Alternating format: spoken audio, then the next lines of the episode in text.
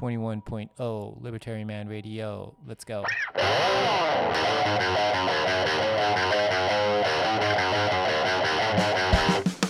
In the long run, we're all dead. Give me control of the nation's money, and I care not who makes its laws. Negative interest rates are the dumbest idea ever. The Federal Reserve is not currently forecasting a recession. Chancellor on brink of second bailout for banks. I've been working on a new electronic cash system that's fully peer to peer with no trusted third party. Good afternoon, Bitcoiners! How is it going on this sunny and beautiful Sunday afternoon? えー今日も素晴らしい日曜日ですけれども、えー今日はどんな日曜日かというと、 今日は2月11日の日曜日ですね。Uh, how is everybody doing? えー今日もリバタリマンラジオスタジオから生ブローキャストをしていこうと思うんですけども、皆さんはまあどこで聞いてらっしゃるんでしょうかね？Alright, I hope you guys are doing well. 今日はそうですね。まあ普段あんまりしないベッコインの話とかを、まあ、してみようかなとかって思うんですけど、まあ、ってなわけないですよね。まあやっぱりベッコイン、いつもベッコインの話はしてるんですけど、まあそれはやっぱりベッコインって、えー自由をあの得るための最強のツールだと思うからなんですよね。だからまあ、ベッコイン希望だし、うん、あのーだからベッコインの話が結構多くなっちゃうんですけど、まあ、ベッコインの話もいいけど、まあ、こんな話も聞きたいとか、こんな話もみんなでしたいっていうのがあれば、あ Twitter の Spaces のツイートの下に、えーリクエスト、リプライ入れてもらえると、まあ、見てるんで、えーいつもそんなような感じで進めてるので、基本的には何でも OK、えー自由にやっていきましょうっていう感じですね。OK。で、今、Spaces のツイートの下にインフォグラフィックをちょうど並べてたところだったんで、まあそれちょ、残り、そうですね。残りのインフォグラフィックもちょっと並べちゃいますね。で、ベッコイン Python で Say はもうすでに、えー置いてると思うので、うんと次は、そうですね。あれ、落とし、あれドロップしておきましょうか。えー、Bitcoin held by US spot Bitcoin ETF ですね。ETF が、アメリカの現物、Bitcoin ETF が持ってる Bitcoin の数を視覚化したやつですけど、あれも、まあちょっとその集計の仕方、自分のインフォグラフィックの集計の仕方を2月から変えてて、で、今、その前までは、あの、BlackRock だけ見てたんですけど、あ Fidelity の FBTC がね、めちゃくちゃ検討してるんで、まあ、検討ってあれね、あの、頑張ってるんで、だからもう全部、アメリカの ETF、現物ベッコイン ETF が持ってるやつを全部足したやつね、それをインフォグラフィックにしてるんで、でそれ2月からあの集計してて、で、まあ、日数がこう溜まっていくと、グラフとしても面白くなってきて、ちょっとトレンドなんかも出てくるんで、えーちょっと出だしてるんですよね。なんで、それをあのまずアップしようかなと思うんですね。ベーコイン ETF、えー BTC ホールディングスとかかな。これ、うん。スペースのツイートの下にぶら下げてます。うん、OK？あと、インフォグラフィック何か更新してたかな。うん、あ、まあ、あれも見ときましょうか。あれもね。ベッコイン Having。Having ももうすぐそこまで近づいてるんで、Having Timer もちょっとアップしておきましょうか。はい Having Timer ね。ベッコイン Having Timer。OK。ちょっと待ってね。ベッコイン Having Timer。Oh no, they're after me! ああ !OK、大丈夫かな？ベッコイン Having Timer。ちょっと外でサイレンが鳴ってたんで。えー、ベッコイン Having Time もアップしておきましょう。残り70日ですね。このままいくと4月21日、4月21日に Having が来ると、Having ってあの半半減期ですね。え半減期半減期うん、あのまあ、ベッコインの10分に1回のブロックリウォードが半分になる。この4年に1回の、まあ、約4年に1回ね、21万ブロックごとのイベント、大イベントですね。まあ、自分は、えー Having あハーフィングね、もともと50だったの、まあ、1ブロックあたりのブロック報酬が50だったのが、まあ、一番最初は50ですよ、50ね。あ、そう、50といえば、あの、リバタリマンラジオパーキャストね、この、えスペースズのライブ配信の録音を、えー、ポッドキャスト、えー、としてアップしてるんですね。まあ、スペースがライブで聞けなかった人も、あの、パーキャストで聞けるように、録音で聞けるように、あの、アップしてるんですけど、それが前回のエピソードで、記念すべきエピソード50に行ったんですよ、50ね。だから50回もこれ、あの、ベッコンの話をこうやってるっていう、まあそういうことなんですけど、まあ50回やっても話し足りないというか、話すことってまだまだいっぱいいっぱいいっぱいいっぱいあのあるんですけどね。で、そうそう、だから、あの、50、もともとはこう1ブロックあたりのブロック報酬が50ベーコインですよ。50ベーコインですよ。50ベーコインね。50ベーコインだったのが、えー、それがその、4年、まあ4年後、実際は4年後だったのかな。最初の頃はちょっと早かったから、あとね、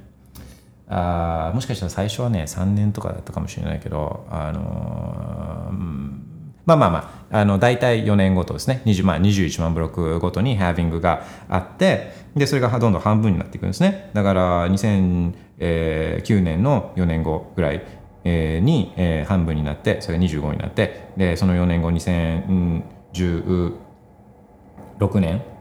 には、これがまた半分になって12.5になって、でそれがまた半分になって2020年には半分になってっていうのをこう繰り返していってるんですねでそれが、まあ、そういう意味で最初は実際にこう世の中に出てるベッコンって、まあ、要は最初はまあゼゼロだったわけじゃないですか。でゼロだったものがが50になってで50が100になってとかっていうのをこう繰り返していくと、まあ、最初の頃は、えー、市場に出ている、まあ、世の中に出てるベッコンの数に対して新たに供給されるベッコン、えー、っていう量がの割合がすごい多いすごい多いからそれが急に半分になると、まあ、例えば50が25になると、まあ、そのインパクトっていうのはめちゃめちゃ当然大きいわけですよね。でもこの世の中に出回るベッコインの数がまあ、多くなればで今はまあ多いですね。今は、あ、あの上限が2100万ベッコインですけどあの、まあ、今後未来英語を存在するベッコインの数っていうのは2100万で、えー、もうこれは固定されてるんですけど今もう世の中に出てるベッコインって、えー、1900万以上出てるんですね。1900万、えー、ちょっと実際の数を確認しましょうか。こうやって実際の数を確認できるのが世の中に出回ってる円の数教えてくださいって、えー、BOJ の上田さんあの日銀の上田さんに聞いても上田さんは分からないですね。で世の中に出回ってる USD の数を教えてくださいってジュローン・パウね。ジュローン・パウパパウエルさんはフェッドのあのチェアですけどフェッドのトップね。にジュローン・パウエルさんに聞いても分かんないですね。ジュローン・パウエル分かんないですね。世の中にどれだけドルが出回ってるかっていうのは。ベットコインは分かるってまあもうそれだけでどうですかね。あのーベッコンってなんでこんな人類史上最も重要な発明の一つのようなのようなね値動きをしているけれども、まあ、昨日もちょっとアップしてたかなあのけれどもなんでだろうって思えば、まあ、それは今までのお金の形っていうかあの法定通貨に比べてこんなにもすごいからなんですよね。OK で、えー、とちょっと今流通しているというか世の中に出ているベーコンの数をもう調べちゃいましょうよ。調べられるからねうんちょっと待ってくださいねえっ、ー、とどれだっかなそういうインフォグラフィックもあるんですよ。もう基本的にインフォグラフィック、どんなインフォグラフィックもあるんで、えー、あ、これだ、これだ、これだ。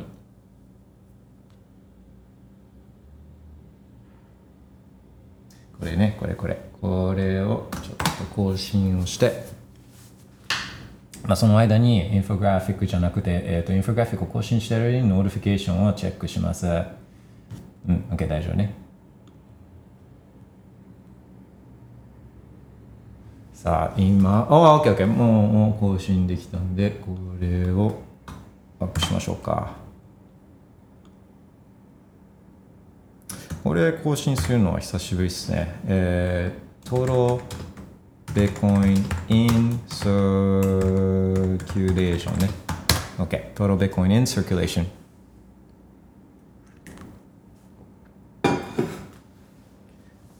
まあ、これなんかね、見ると、もう一発なんですけど、スペースの、スペースのツイートの下にぶら下げてるやつですけど、トロベーコインインサーキュレーションね。えー、最初の2009年、2012年、2016年とかこの初期の頃にこうズガーンっつってこうあのはまあもともとスタートはゼロなんででマイブロック50ベッコンっていうのを世の中に出していく中でどんどんこの世の中に出回ってるベッコインの数っていうのが増えていくんですね。最初は10分に1回、えー、50ベッコインのペースで増えてるんで、まあ、急激に増えててでその最初の4年後の後の4年間っていうのはあこれが25に減るんで、まあ、徐々にこの放出されるペースっていうのが、まあ、少なく遅くなっていくんですよね。遅くなってて。でそうするともうもうゆっくりですね。その後はねこの2140年まではもうもう本当にちょろちょろちょろちょろ増えていくような感じなんですよね。で、まあ、なのでどんな話あで今どれぐらい世の中に出てるかっていうと、えー、1900万、えー、1962万4419ベーコイン in circulation ですね。いやいやもちろんその中にはサトシのベーコインがあったりとかもうガックスしちゃってもう永遠に動くことのないベーコインとかがあるのは分かってるんですけどそれがどれだけあるかっていうのは分かんないから分かんないことを、まあ、あの言ってもしょうがないんで、えーまあ、自分はこのもう今分かる。自分が検証できるこの数をまあ、ベースに。これよりも実際は少ないんだなっていうのはもちろん分かりつつね。これを見るんですけど。だから全体の2100万の93.4%はすでに世の中に出てるってやつですね。でなんでハービングごとにこう供給量っていうのは減るけれども減るから減るからだからそのハービングの影響っていうのはこれは徐々に弱まっていくっていう見方がまあもちろんあるけれども、まあ、弱まっていくっていう傾向はもしもしかしたらねあるあるかもしれないけどでもほとんどのビットコインってあのそういう意味でみんな HODL してるじゃないですか。ビットコインが exit っていうか法定通貨が、まあ、 down down down down only だからベッコインがアップアップアップオンリーっていうのはもうみんな分かってるじゃないですか。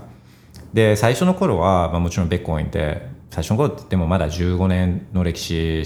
しかないって見るかもう15年あるかって見るかっていうのはまあもうそろそろそういう意見が分かれるくらいの意味ある期間に15年ってもうなってるけどあのなってるからあのまあ、それは見方あるかもしれないけどその初期の頃っていうかねまだ数数年とか having も1回とか2回目とかの時は、まあ、もちろんそれ長い目でベッコインっていうのは成功する可能性の方が高いって思ってた人はもちろんいっぱいいるけどでもそれをに対してまだそこまでコンビクションがないっていうか自信がない人がいてもそれはまあしょうがない。じゃないですか初期の頃はね。えー、その証明責任というかこれはうまくいくんだよっていうのは、まあ、ベッコインが証明していかないといけないんでこれが新しく出てきたあ、まあ、新しい発明なんでベッコイン自体がこれあのうまくいくよっていうかあのね新うん、ベッコインうまくいく可能性高いよっていうのはベッコインが証明しなきゃいけないんで、まあ、実際にこうそれを証明してきたわけですね15年15年経った今そうであのだからもう15年も経ってるしベッコントラックレコードできててあの今までちょっとスケスケプティコっていうかねあの疑ってた人たちもあまあでもうまくやってるね言ってるねみたいなねあのようなそういう自信ができてくるとでできてそういう自信を持っている人たちというのが増えていけば、まあ、そういう人たちというのは法定通貨 down only でビットコインは up only っていうのが分かってるからビットコインを手放すことっていうのは基本的にはしないんですよね。でまあ、あのじゃあずっと全部それがビットコインが一部の人たちのあのお財布の中であの溜まっていくだけ一方なんじゃないのっていう話はあるけど、まあ、そうは起きないですねあのこの人たちも一気に全部売らないっていうだけで、まあ、生活他に仕事してなかったりとかあのビジネスやってなかったりとかね他のプルーフ・オブ・ワークしてなかったら生活するためにはベッコイン売らなきゃいけないんで、まあ、これがどんどん分散していくっていう話ですね。でもともとベッコン持ってたのって1人だけなんでサトシしか持ってなかったんでそれが分散していくっていう話なんでそうだからそういう心配っていうのは不要っていうかね。でもしねもし本当にその人たちがいっぱいベッコン持ってる人たちが売らないんだったらてかねもし売らないんだったらですよ。いやいやこの人たちは売らないんだとかって言うんだったら、まあ、それサトシと同じなんで、まあ、売らない人のベッコインのこと気にしてもしょうがないじゃないですか、まあ、ある意味ではもうゴックスしちゃってるベッコインと一緒なんで。だから、まあ、いずれにしてもそういうのは気にしなくていいっていうかあの実際ベッコインのことを知って、えー、ベッコインを手に入れてる人が増えてるんですか？減ってるんですか？っていう話でで増えてるんだったら、まあ、別にそれ以上のことを気にしてもしょうがないっていうやつですね。うん、OK で、えーそう。でそういう人たちは、まあ、確かに世の中に流通しているビットコインの数っていうのは増えててそれに対する新たに市場に出てくるビットコインの数はこれは減っているけれどもこれ stock to flow ratio ですね。この stock to flow stock to flow ratio ね。 stock to stock to flow ratio ね。 stock to flow 比率、うん、あのの考え方ですね。あのベッコインスタンダードとかでまあもともと金とかコモディティのこの market capitalization というか時価総額とかを考えるときに、まあ、使われてた方法を、まあ、ビットコインにも当てはめたまあ、有名にしたのがサイフェディーン・アモウズの Bitcoin Standard ね、 Bitcoin Standard っていう本に、 stock to flow の考え方っていうのが出てきて、で、それをこうモデル化したので、こう前回の Oh, what is this? What is this? そう、まあ、それをこう、Hold on guys, ちょっと待ちましょう。Whoa, whoa, whoa, whoa. Chill, man. What is going on? Oh my gosh. あれですかねああ、jeez, what is going on here?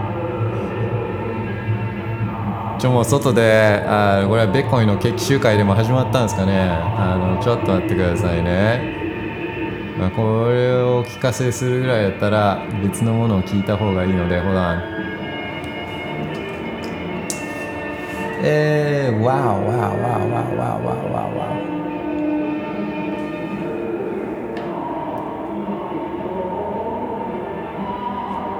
そうこんなこの6章よりもこの6章の方がいいと思うので、まあ、ちょっと一回 The Rock Show を聞いてやり過ごしましょう。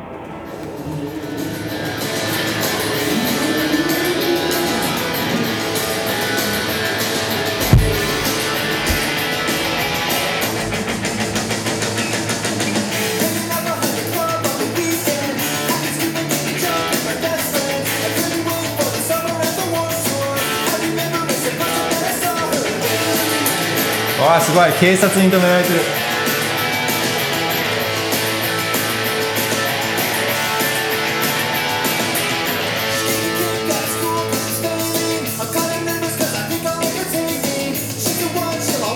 ああやばいですね。一発触発のそんな雰囲気ですね今ので。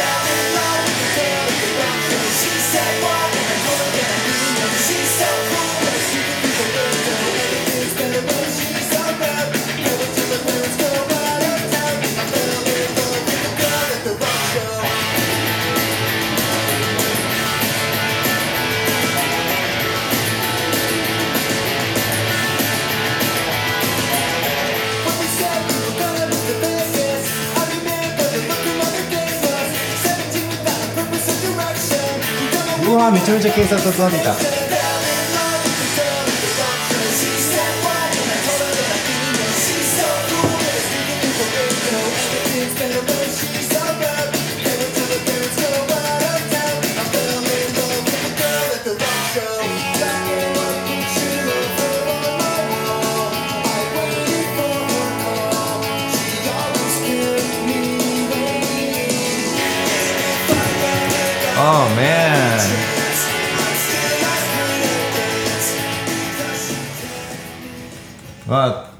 あ、音はちょっとね、マシになったんで、えー、ベーコンのトークをリズムしましょうか。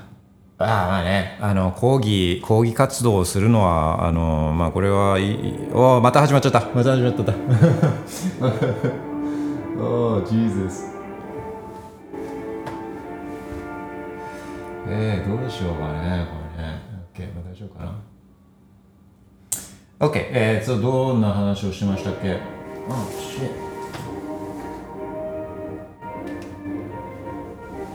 ちょっとこっちのことも考えてくださいよ。まあ抗議活動はねそうするのはあのまあこれはいいことっていうかまあそれはある意味自由かもしれないけど、まあ、人に迷惑かけちゃまだダメですよね。人に迷惑かけちゃうね。Non-aggression principle と一緒なんじゃないですか。この人をアグレッスしない限りにおいて自由は認められるべきだと思うんでね。まあ、その点こうベッコインっていうのは平和的なプロテストっていうか、まあ、別に誰も傷つけないじゃないですかだけどもう思いっきし強力な抗議っていうかこのお金をすることに対してね人の富をこう略奪することに対しての、まあ、重い無責任な無責任なこの政治家政府とかに対してのこのもうめちゃくちゃ力強い抗議活動なんですよね。うん、オプトアウトしちゃうっていうかもうもう自分辞めさせてもらうわっていうそういう手段ですからねベッコインズっていうのはね。だ平和的なプロテストなんですけど、うん、誰にも迷惑かけないっていうかね。まあベッコインマイナーねマイニングマシンはちょっとうるさいかもしれないけど、まあ、別にそれってこのみんながいるところでマイニングマシンをギュイングイン回すわけじゃないんで迷惑かけてるわけじゃないんで。ああジーザスちょっと待って。ああ。ガーシまだやってるああちょっと notification 見ましょうかね notification ねえー、R8 さん R8 さん What is this、uh, What is this Uh, possible steps of Bitcoin migration to quantum resistant いやいやまあねあのー、そういう話もあるのかなうん So we'll let the, uh, we'll let the quantum people figure this out、uh, ねって感じだけど。まあまあこういうのはそううん別に今考えてもしょうがないっていう話もあるかもしれないけどでもあ今から考えとかないといけないっていう話もまああったりとかして。でそれはそういうのがはね普通の人がなんかこう太刀打ちできるところじゃないというか自分はこの辺知見はないんでね。だからそれはその専門の人たちっていうのがねもちろんあのいろいろ考えてくれるとは思うんだけれどもねまあインテレスティングかもしれないね Uh, signature public key and signature length always remembers all quantum resistance schemes have very large public key and or signature length compared with current deployed ECC Schnorr or on Bitcoin. Uh, but conclusion, conclusion, both the fact of the most addresses and the fact of one megabyte, the smallest blocks, shows undoubtedly that Bitcoin is theoretically the hardest cryptocurrency, crypt, crypt, crypt coin to migrate to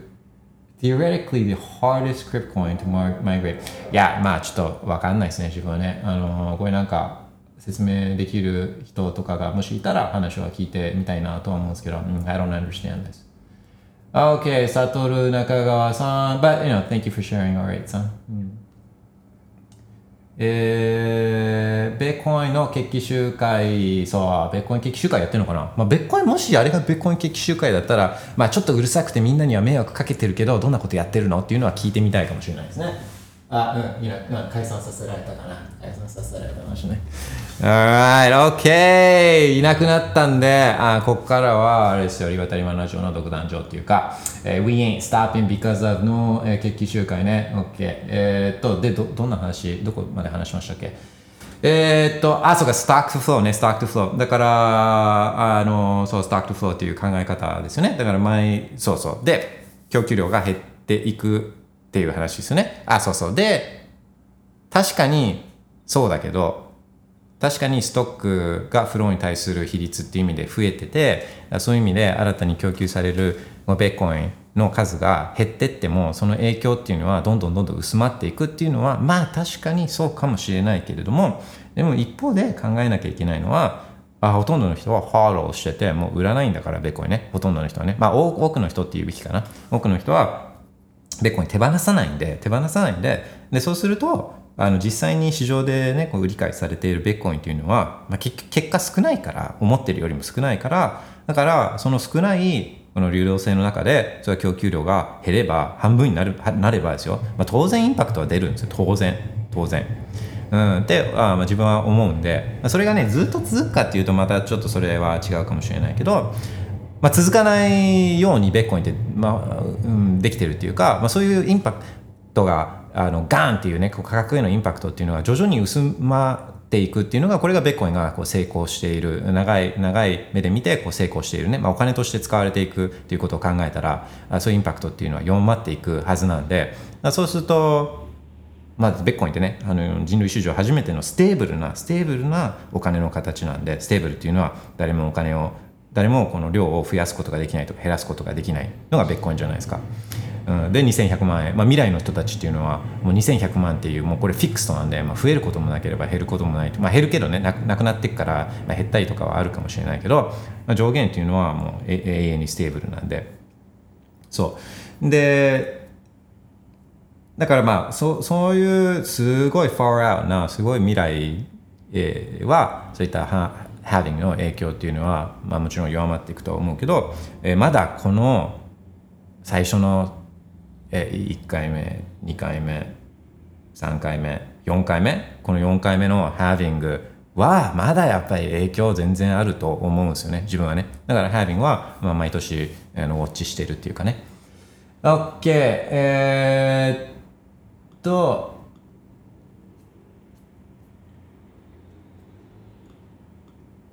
そうそうそうそうであとはあれですよね、アップしているインフォグラフィックで言うと、うん、ビッコイン ETF が持ってるベッコインホールディングスですね。これもこうトレンドが出てきていて、まあ、まだ1、2、3、8、4、5、6、7、8、8 days 分しかデータがないからあれですけど、でも、まあ、それでもこう増えてる。全体で増えてるっていうのはこう見えると思うんですよね。全体で増えてる。で、で、さらにまあ、こう注目すべきは、まあ、これトレンドとしてもずっと明らかなのは GBTC は減っていて、で、IBIT と FBTC ね、この Fidelity と BlackRock の ETF が、まあ、これが本当、どんどんどんどんどんどん増えてる。で特にこの FBTC ね、Fidelity の ETF がこうすごい頑張ってるというか検討してるのは、これはすごいなって思うんですよね。で、まあ、これね、あの、Fidelity っていうのはもともとベーコイン推しだったっていうかね、ベーコンの教育に力を入れてたりとか、まあ、正しい形で、まあ、なるべく望ましい形でこの ETF もやろうとしているっていうところだと思うんですよね。あのまあ、例えばどういうところで現れてるかっていうと、うん、そのフィデリティのリサーチペーパーっていうかそういう教育マテリアル教育資料の中ではベッコインと他のデジタルアセットっていうのは全然別物として考えなきゃいけないっていうのをずっと前から言ってるんですよね、まあ、とてもいいリサーチペーパーだし。あとはあのベッコイン自体ねこの ETF が持ってるベッコイン自体もえーまあ、アイベとか他のところ他のところはこうコインベースっていうコインベースをcustodian として使ったりするんですけどベッコインってセルフカステディが基本じゃないですか。 self custody ね。自分のウォレットで他にね、えー、でフィデリティは唯一今のところサーフカスティしてるあスパーベッコイン ETF なんですよね。サーフカスティしてるんですよ。ややり方としてはもう本当にあのあるべきっていうか、あるべき形でフィデリティっていうのはなるべくやろうとしているっていうのが出てるんで、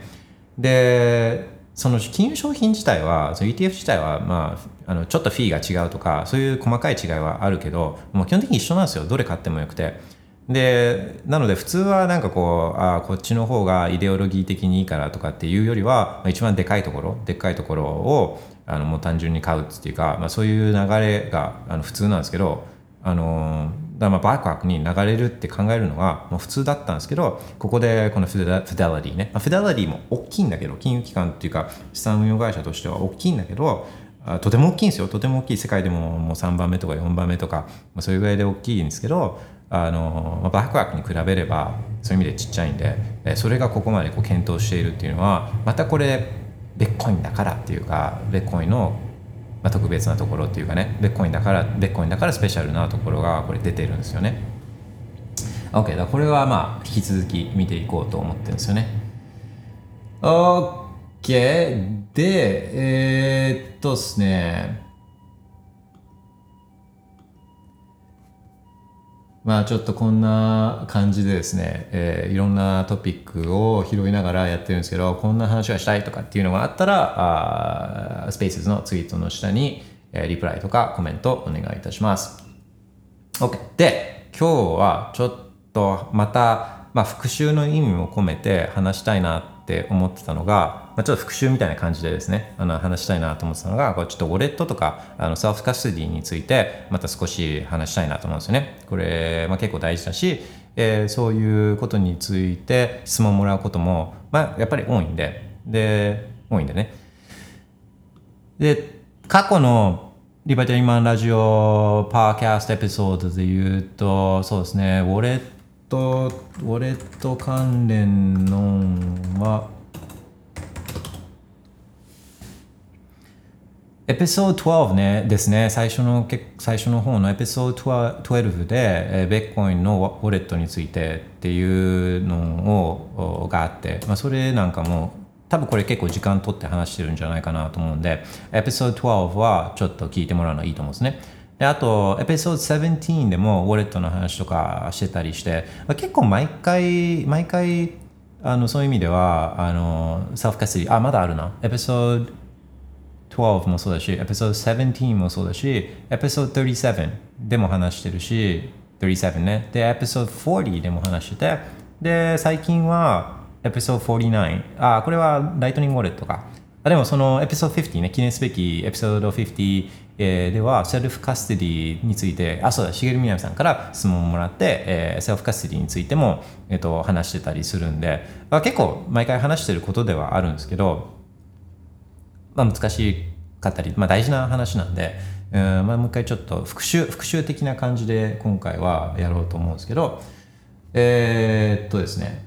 ポーさんからポーさんから先日コメントというか質問を、うん、いただいていてその切り口からあやるのもあやるのがいいかなと思うんでそれを紹介したいと思うんですね。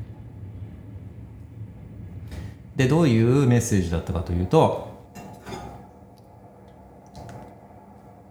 リバタリアンラジオに勇気づけられてヌンチャクに取引所から少額を送ってみました。セルフカストディの本質は12個のパスフレーズを管理することでしょうかっていう、えーまず質問をいただいたんですね。で何着は、まあ、自分も結構紹介しているスマホのビットコインウォレットでまあ、よくコールドとかホットとかでいう分類で言うとこれはコールドウォレットに値するんですね。インターネットに接続しているデバイスに入っているウォレットだから。あとハードウェアウォレットソフトウェアウォレットなんかとかでそういうくくりなんかで言うとこれはソフトウェアウォレットに値あの値するんですね。みたいなそういうやつですね。で結構頑張ってるところですねヌンチャクは。あのまあ、自分も使ってるしこれはまあおすすめするっていうのは、まあ、結構ねそういう難しいかもしれないけどあの自分がそうですね応援しているのはヌンチャクのウォレットだし、うん、いいとてもいいウォレット。で初初心者初心者っていうのも変だけど、まあ、最初にウォレットをベコのウォレットを使う人でもあ特に抵抗なく使えるようなシンプルなインターフェースでもあるしでもいろんなことを機能機能を求める人あのベコンをマスターしててでこういう使い方がしたいみたいなそういう人に対しても、えーちょっとだからそのオプションオプション設定とかを開けばあめちゃくちゃいろんなことができたりとかしていてだそういう意味で、え UXUI もうまく作られてると思うんですねヌンチャクねで作ってるチームも、まあ、イデオロギー的にもあのとてもこうなんていうんですかねあのいい感じ、まあ、ビットコイナービットコイナーが作ってるんでうん、これはずっと何年も見てきて、ヌンチャクね。あの、これは自分も好きなウォレットなんですね。で、まあ、これだけから想像すると、まあ、ポーさんは今まで取引所にビットコインを置いてたんだけど、あの、まあ、じえーまあ、セルフカストディとかウォレットに移さなきゃいけないっていう話とかを聞いて、で、今までちょっと不安だったけど、ちょっとヌンチャクに送ってみたっていう、そういう状況なのかなっていうふうに、まあ、一応前提というか、想像しながらは話は進めようと思うんですね。で、少額を送るっていうのはこれも大大正大正解で自分が言ってることなんですけど、一気にやるんじゃなくて、少しずつやっていくっていうことですね、少しずつ。で、不安な気持ちでやるっていうか、うち自分が何をやってるかっていうのを分からずにやるのは、これは自己のもとなんで、一番大事なのは、一番サーフカシーで大事なのは、もう全、サーフカシーだけじゃなくて、ベッコインで一番大事なのは、もう全滅しないことなんですよ、全滅しないこと。うん、一気に全部なくなっちゃうような、そういう状況には、もう絶対、絶対、あの置いちゃダメっていうことですね。だから、まあ、基本、ベッコインちゃんとやってれば、ちゃんとやってれば、まあ、普通にやってればですよ。ちゃんとやって、普通にやってれば、まあ、ベッコインで事故が起きることっていうのは、まあ、基本的にもう、まあ、ないです。とても安全なシステムなんですね、ベッコインっていうのは。あのだけど、一気にやっちゃうと、まあ、何があるかわからないんで、本当に。何があるかわからないんで、一気にやっちゃうと、その全滅リスクっていうのが、あの、たまあ、それは発生しちゃうじゃないですか。うん。だから、あの、全滅しないっていう、これ、これって、これやっちゃうと全滅しちゃうかなとかっていうのをちょっと聞いてみて、自分に自問自答してみて、あの答えがイエスなんだったらもうそれはややらない。全滅を防ぎたいですね。そしたら、取引所に置いてたら、一箇所の取引所、ベフライヤーとかコインチェック、一箇所に置いてたら、これ全滅するリスクありますかありませんかって言ったら、これあるんですよね。まあ、ハックされて、まあ、それ全部流出されするとか、まあ、持ち逃げされるとか、まあ、事故が起きることっていうのはこれ分かんないんで、うん、これイエスなんでそうすると取引所に全部置いとくっていうのはこれもダメダメっていうかあの全滅リスクありっていう意味でよよくないってことなんですよね。うん、で OK でなので、うん、そうそう戻って少額を送ってみました。OK これはやり方としては大正解。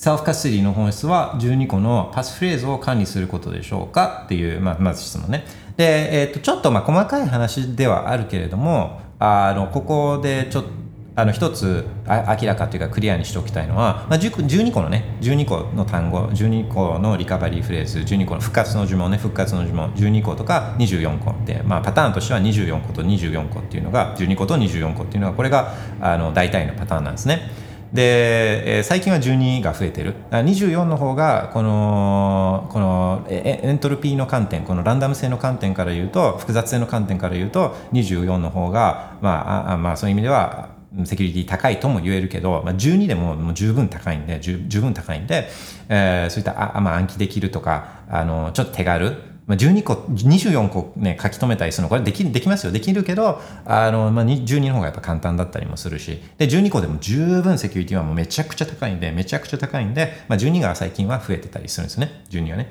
でも、まあ、12と24っていうパターンがあって、で、これのことを、まあ、よくこの12単語を指して、えー、使われる言葉っていうのは、まあ、パスフレーズではなくて、パスフレーズではなくて、えー、リカバリーフレーズだったりとか、まあ、シードフレーズとか、あと、ニーモニックフレーズとか、まあ、そんな言い方をする場合っていうのが、まあ、多いんですね。うん。で、パスフレーズっていうのは、まあ、自分もよく、あの、BIP39 パスフレーズなんて言ったりするんですけど、これはその延長にある概念なんで、まあ、ちょっとそれは分けて考えた、考えておいた方がいいんですね。BIP39。だからよく自分が言うのは、まあ、パスフレーズだけだとちょっと誤解があるから、誤解があるかもしれないから、えー、だから BIP39 パスフレーズって、えー、あえて BIP39 っていうのをつけて言うようにはしてるんですね。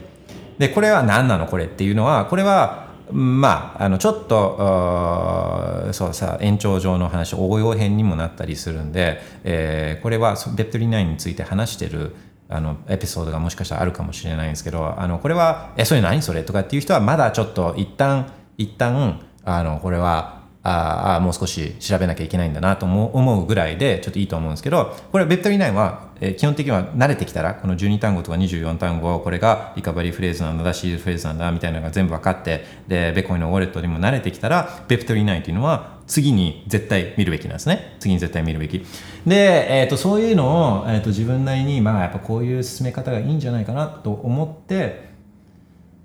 えー、書いたのがこれがあの自分の Twitter のリバタリマンのアカウントに、えー、ピンしてるてっぺんにピンしてるベッコインの始め方っていうツイートなんですね。これもちょっとスペースのツイートの下に貼っときますね。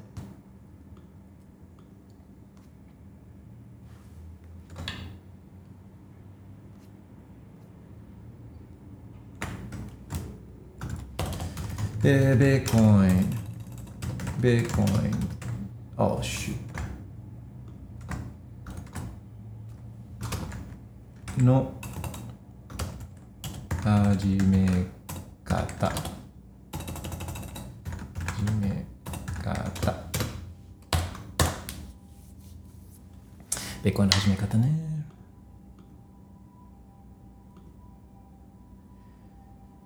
そう。でこのベーコンの始め方の thread を見てもらうと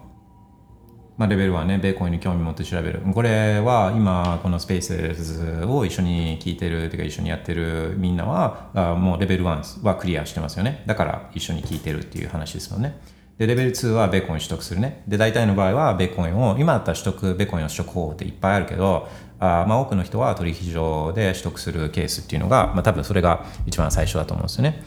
で、まあ、これはねあのいろんな人がいるのはもちろん分かってるんですけど自分があそうやって自分の周りの環境ってどういう環境かっていうとこういう日本にいる人たちが、まあ、多い環境なんででそういう人たちに向けて自分はメッセージを発信、まあ、ベッコインのことについて発信したいと思ってるんで、まあ、そういう人が念頭にいるんですよね。だからいろんな人がいるのはもちろん分かってるんですけど、えー、自分が直接、えー、インインパクトってわけじゃない情報発信ができるリーチアウトできる人たちを念頭に置いてるっていうことですね。そういう場合はあ、まあ、取引所の人が取引所で取得する人が多いんじゃないかなと思うんですよね。でそうするとあのまず取引のアカウントにベッコインっていうのがこうピュッつってね買った分っていう数量が出るんだけどでベッコインあでもそれだとベッコイン取得したことにはなってないよっていろんな人たちがなんか言ってるなみたいなね、このままだとあの取引所がハックしたりとか流出した場合に全滅リスクがあるってなんか言ってんなみたいなね。とかいやでもこれベッコインって遅れたりとかあの自分で管理できたりするところがベッコインのすごいところなんじゃないの？みたいなね、えそういうのを思ってそれってどうやってやるの？みたいなんで、え次のステップでこうみんなじゃあウォレットとかっていうのをこの試しじゃあちょっと試そうかなっていうことですよね。これレベル3ですね。レベル3ね。でスマホを PC にウォレットインストールする。でこれはまさにさっきポーさんがあやってたヌンチャクを、まあ、入れてでレベル4ですよね。取引所などにあるビットコインをあウォレットに移すね。これもだから一気に移すんじゃなくてもうほんと少しずつね。っていうこういうステップですね。で、あ、まあ、慣れてきたら、わあ、ベーコンすげえじゃん、ウォレットに移したら、え、何これ、自分で管理できる、自分で管理できるお金って今までないじゃないですか。まあ、家にある現金とかね、家にある金の延べ棒とか、まあ、そういうのは自分で管理できるものだけど、あの銀行口座とかに入ってるものとか、まあ、金も ETF とかで買ってたら自分で管理できないとか、まあ、金も延べ棒を家にいっぱい置いてたらこれは不安でしょうがないし、まあ、なんか、えー、海外に引っ越すとかっていう時にもう持っていけないですよね。まずねそもそもね。まとまった量持っていけないんで。えー、こんな、え、何こんなベッコインってこんなすげえんだとかっていうのをこう知っていく、知って、知って、あだからだからこの人類史上最も重要なこのアセットっていうか重要な発明の一つのようなにふさわしい値動きをしてるんだっていうことが分かればレベル5どんどんベッコインをスタックしていくっていうことですよね。ベッコインの数をレベル5継続的に増やしていくっていうそのフェーズにまあこう自信を持って入っていくわけですよね。で増えてったらわちょっとなんかあの、うん、いい感じにスタックできてきたぞとかってなって。でそうすると、まあ、最初は取引所にあった分も、まあそね、そこまで金額的にはあの大きくなかったかもしれないし、え最初試しに少しずつこのソフトウェアインストールしたソフトウェアウォレットに移してたこのベッコインのベッコイの量とかね金額とかも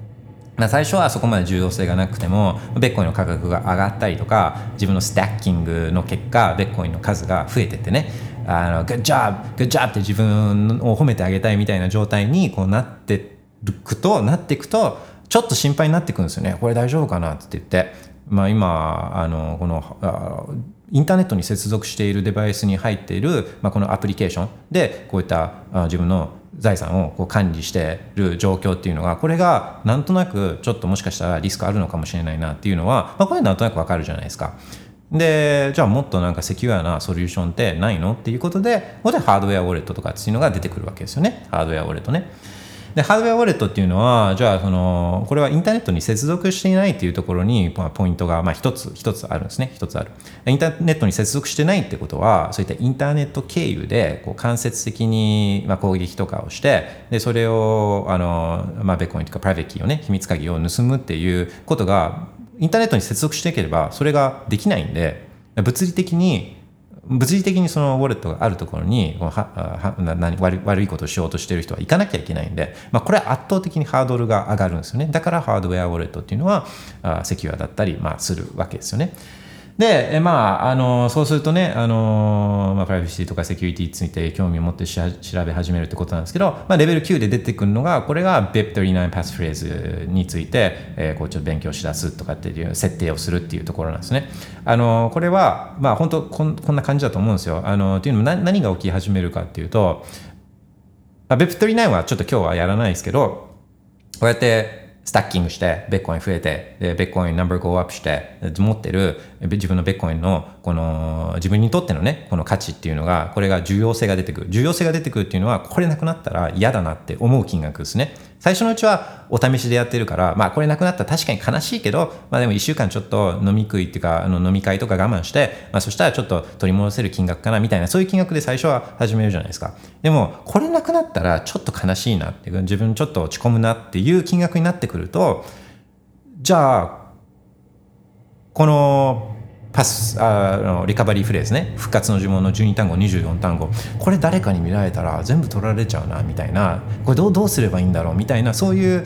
不安が出てくるんですね。これたこれなんか対処できないのかなみたいなね。でそういうそういう対処のステップ1というか対処の方法の一つが対処のうちの方法の一つがこれが Web39 なんでとても大事なんですよ。とても大事だけどまだやっぱレベル9で先のことなんで,、うんと、でしかもその理解っていうのがある程度こう仕組みの理解っていうのが大事なんでこの Web39 のことをやるにはね。なのでちょっとここは今ゆっくりゆっくりレベルを上げていくっていうことをこうちょっとやってほしいんですよね。でちょっとなんで今回今日はあのここには入らないんですけど Web39 には、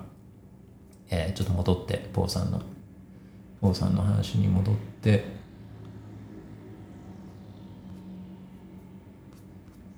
えー、っと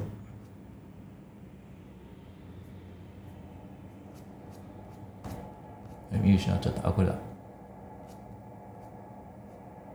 あこれだ。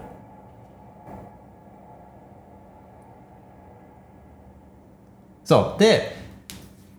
ビットコインを持ってるっていうことはどういうことかっていうとビットコインってまあ存在しないというかねビットコインは存在しないんでビットコインを持つっていうのはどういうことかっていうとこの秘密鍵ビットコインをコントロールしてるのはこれが秘密鍵なんですね。この12単語24単語のリカバリーフレーズ復活の呪文っていうのはこれはその秘密鍵この秘密鍵ね秘密鍵を、えーまあ、覚えやすく書き留めやすくしたものなんですよイコールイコールなんですよ。これを変換をすればこれを変換をすれば12単語24単語。これを変換をすればプライベートキーになるんですね。これプライベートキーなんですよ。この12単語24単語は。やっぱプライベートキーって、まあ、本当にコンピューター言語まで落とし込んでバイトコードなんでもう01の話なんですけど01の話なんですけどあのそれだともう書き留めることができないじゃないですか。書き留めることができないんでだからそれを書き留めやすくしたのがこれが12単語24単語なんですね。これがプライベートキーなんです。そのもの。でプライベートキーねじゃあ整理するとビットコインを持つことっていうのは、まあ、ビットコイン存在しないからビットコインを持つことっていうのはあのあのビットコインそのビットコインを、えー、コントロールしているプライベートキーを、まあ、コントロールするっていうことなんですねで、このプライベートキーっていうのが、これが12単語、24単語だから、だから12単語、24単語のこのリカバリーフレーズを管理することイコール、ビットコインを管理することなんですよ。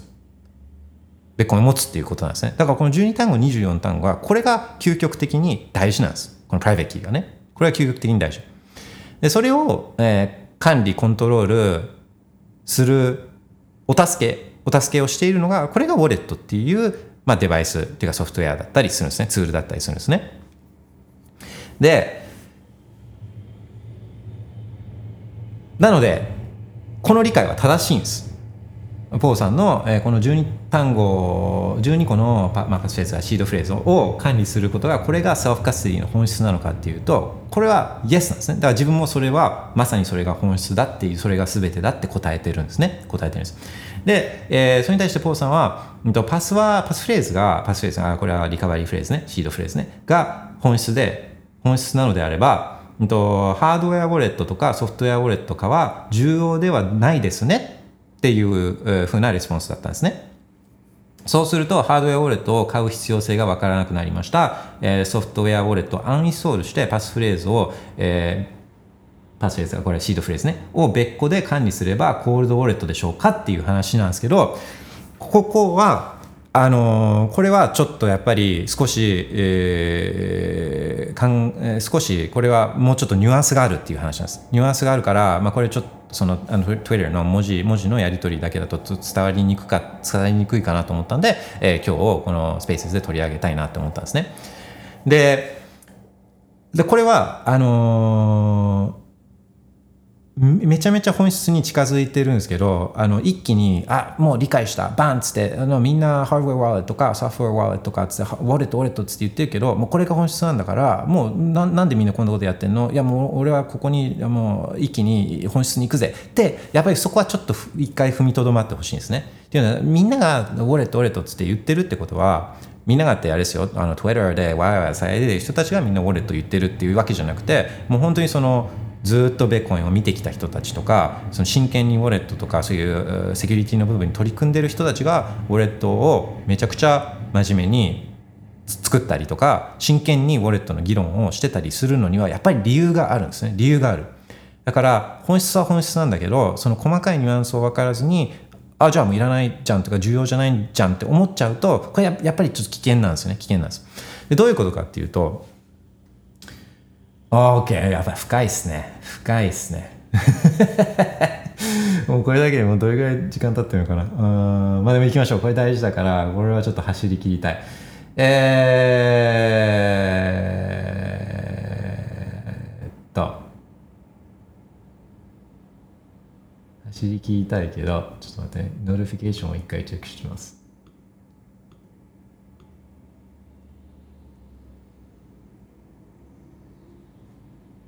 あ、しげるみなみさん、フィニックスワーレット使い始めました。おー、すごい。ライトニングのウォレットですね、フィニックスね。えー、わからないことがあるので、いろいろ教えていただけると嬉しいです。もちろんです。マイクのリクエストをしてもいいですか ?Yes, yes, yes. ちょっと待ってくださいね。ちょっと待ってくださいね。えー、ポウさん、ソフトウェアウォレットは、あポウさん、今ちょうどポウさんから頂いている、これもとても大事な話をして、えー、させていただいております。えソフトウェアウォレットは秘密鍵がアプリやブラウザに保管されているので、えリスクあるのでしょうかメラマスクは確か秘密鍵がブラウザ拡張に保存されていました。うん、そうそうそうそう。で、えっ、ー、と、ちょっと待ってくださいね。12単語と20さっきの話の続きですね12単語24単語これがベッコインを持つことだからこれが本質でこれが一番大事なんだこれはそうなんですこれはそうなんですでもんとじゃあウォレットとかソフトウェアウォレットとかっていうのは、まあ、とりあえずいらないじゃんみたいな。あんまり重要じゃないじゃんっていうとそうはほとんどの場合そうならないですね。でなんでかっていうとなんでかっていうとその12単語と24単語、まあ、秘密鍵。秘密鍵は何で作りましたかっていう話なんですよ。何で作りましたかって。それウォレットで作ってるんですよね。で一番12単語24単語プライベートキーが大事なんですけどこれがそもそもちゃんと生成できてなかったら元も子もないんですよ。っていう話なんですまずは。まずはね。でこの、と、プライベートキーっていうのはもう、まあ、24単語のプライベートキーだったらこれ256ビットの、えー、エントロピーっていうか複雑性というかランダム性がある本来ああなきゃいけないものなんですね。でこれがどれだけすごいことかっていうとあまあ、1、1で、その間0がブルルって0がバーって並んでるような数字をちょっとイメージしてほしいんですけど、えー、256ビットだったら、1の後に0がもう80個ぐらい、77とか、もう80個ぐらい00000で並んでるような、これが母集団なんですよ。でもそれそれもすごい数すぎて分かんないんですけどこれってだからまあ宇宙にある、まあ、宇宙宇宙ですよ宇宙にあるこの原子の数とかあとはその、まあ、宇宙に星ってめちゃくちゃいっぱいあるじゃないですか。星星めちゃくちゃあると思うんですけどこの銀河うちらが住んでる銀河の星の数より何倍も多いから何個も銀河にある星の数よりこの母集団っていうのは多い。あとだから海海の砂。海の砂砂があるじゃないですか。ブズってあの砂砂ですよ。砂のこの一粒みたいな。だそれよりもこの組み合わせとしては多い、まあ、とんでもないこの、えー、おおおなんていうんですか大きい母集団、の組み合わせ、えー、っていう話をしていて。まあ、このランダム性、まあ、ランダム性を生成することっていうのがめちゃくちゃ難しいんですね。難しいんです。だからああじゃあランダムな数字をこう作ればいいんだったらこの Excel のランダムファンクションねランダムファンクションで作ればいいじゃんとかってこれ絶対やっちゃダメなんですよ。絶対やっちゃダメ。だなぜならランダム性を生成するっていうことが、えー、めちゃくちゃ難しいからですね。まあ、人間がまず生成できない。人間自体がこ自分はランダムに数字を考えてると思ったとしてもあのそれ人間はランダム性っていうのを癖があるんですよ。無意識のうちの癖があるからランダムだと思ってもランダムじゃないですね。まあ、だからこう機械にコンピューターにやらせるっていう話なんですけどこれも難しいんですよ。そもそもランダムにな何かを発生させるっていうのが乱数表みたいなやつですね。ああれがまあ難しいんですね。でだから、うんと、例えばまあ、よくあるのはこのランダムに発生させるときに、えー、実際のこの、えー、数式っていうかあのこのだけじゃなくて、えー、それだとランダム性が確保できないんで、えー、そのそものコンピューテーション以外の要素を入れるんですよ。要素を入れる。例えばそれはあのマウスの動きだったりとかあと音とか音とかあのそういうあ電電流とかそういう要素をこう入れてランダム性っていうのを複雑性っていうのをなるべく確保しようとしてるんですね。だからコールドカードなんかだとそのチップのトランジスタのわずかなこので電気の音流れ、えー、が発生させるノイズみたいなものをそれを混ぜ込んでランダム生成させたりとかするんですよね。っていうようなもう本当そういう世界です。なんだでだからんと、ウォレットに依存しなくても例えばサイコロを振るとかねサイコロを振るとかあのコイントスをして表裏とかをコイントスを256回して表裏を取っといてでそこからあそれだとまあランダム性が確保されているんでこれを元にこの秘密鍵作るってことっていうのもできるんですよもちろんねできるけどほとんどの人はウォレットを使うじゃないですか。うん、でだからそのそまず入り口からそのじゃあそれをそれを真剣にランダム生成に、えー、取り組んでいるウォレットをこう使っていますかっていうところがめちゃくちゃ、まあ、大事になるわけですよね入り口のところでね。Oh my gosh! でででまあ一回じゃあちゃんとランダム性の高いちゃんとしたこのプライベートキーを生成しました。ね、生成した後は生成してもうビットコインをあもう当分というかもう動かさないんだ動かさないんだってなればその後じゃあウォレットは、まあ、使わなくていいっていうのはそれはあるかもしれないですね。一回プライベートキーをちゃんと作ったらもうあとはもうあのその復活の呪文をちゃんと管理しておいてあとはもうウォレットは使うことはないっていうのはまあそれはそうそれはそうそれはそう。でまあ、だけどその、まあ、送ったりとかするのがこれが、まあ、ビットコインなわけじゃないですか、まあ、送ったりとか受け取ったりとかねあのするっていうのが、まあ、これが、まあ、ビットコインなんで。あ送るときにその署名するのはこれやっぱりウォレットなんですよねウォレットね。でそこでまた持ち出してくるんでこの署名をしたするときねするときに、えーまあ、プライベートキーをこれが全てなんでこれを使うときっていうのは必ずそこでえっとリスクポイントっていうのが発生するんで発生するんでそれのリスクポイントっていうのを今なるべく減らすっていうかねもうできる限りゼロに近づけるっていうことを、まあ、この意味ある重要性がある金額になってるときにはあこれを確保したいわけですよね。これ、これ、そもそもの前提は、これ、なくなっても別にいいやって、ね、今晩のビールを我慢すれば、まあ、別になくなった分取り返せるからあの別になくなってもいいやって思ってるレベルのやつを前提に話してるんじゃなくてこれなくなったらちょっと悲しいっていうレベルのあのそういう重要性をまず前提に置いて話してるんでそうするとこのなくなっちゃったら悲しいっていうリスクをなるべく減らしたいわけですよね。でそれが、まあ、ベッコンできるんででだからそこでそのじゃあ署名をするデバイスの安全性っていう話にこれなってくるわけですね。で、まあ、ホットウェア、ホットウェアウォレットとかソフトウォレットっていうのは、あの、まあ、ポーさんが言うように、これがインターネットにこう接続されているデバイスに入っているウォレットだから、まあ、これが、まあ、ちゃんとですね、だらしなくパソコンとかスマホを使ってなくて、まあ、普通に使ってれば、使ってれば、あそのリスクが高いかっていうと、まあ、高いとは言えないですけど、でもリスクはやっぱりあるんですよね、リスクはある。それはまあいろんなポイントでリスクはあの入り込む余地っていうのはあって、まあ、例えばそのアプリをあの偽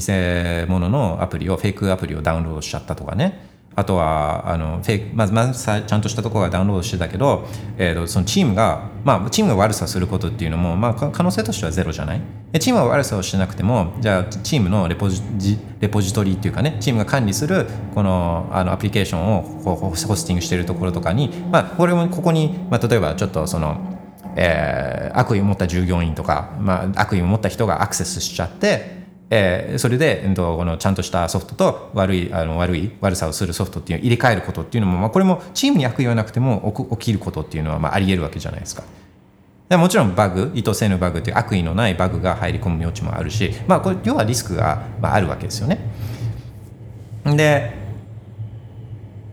もちろんその自分のデバイスがハックされてっていうまあ、まあ要はリスクをなるべく減らしたいっていうことなんでそうなってくるとえソフトウェアウォレットよりもとかあのハーワレットよりもホットウォレットよりもそのリスクを、え限りなく、まゼロに近づけることができるのがこれがハードウェアウォレットっていう話なんですね。コールドウォレットね。コールドウォレット。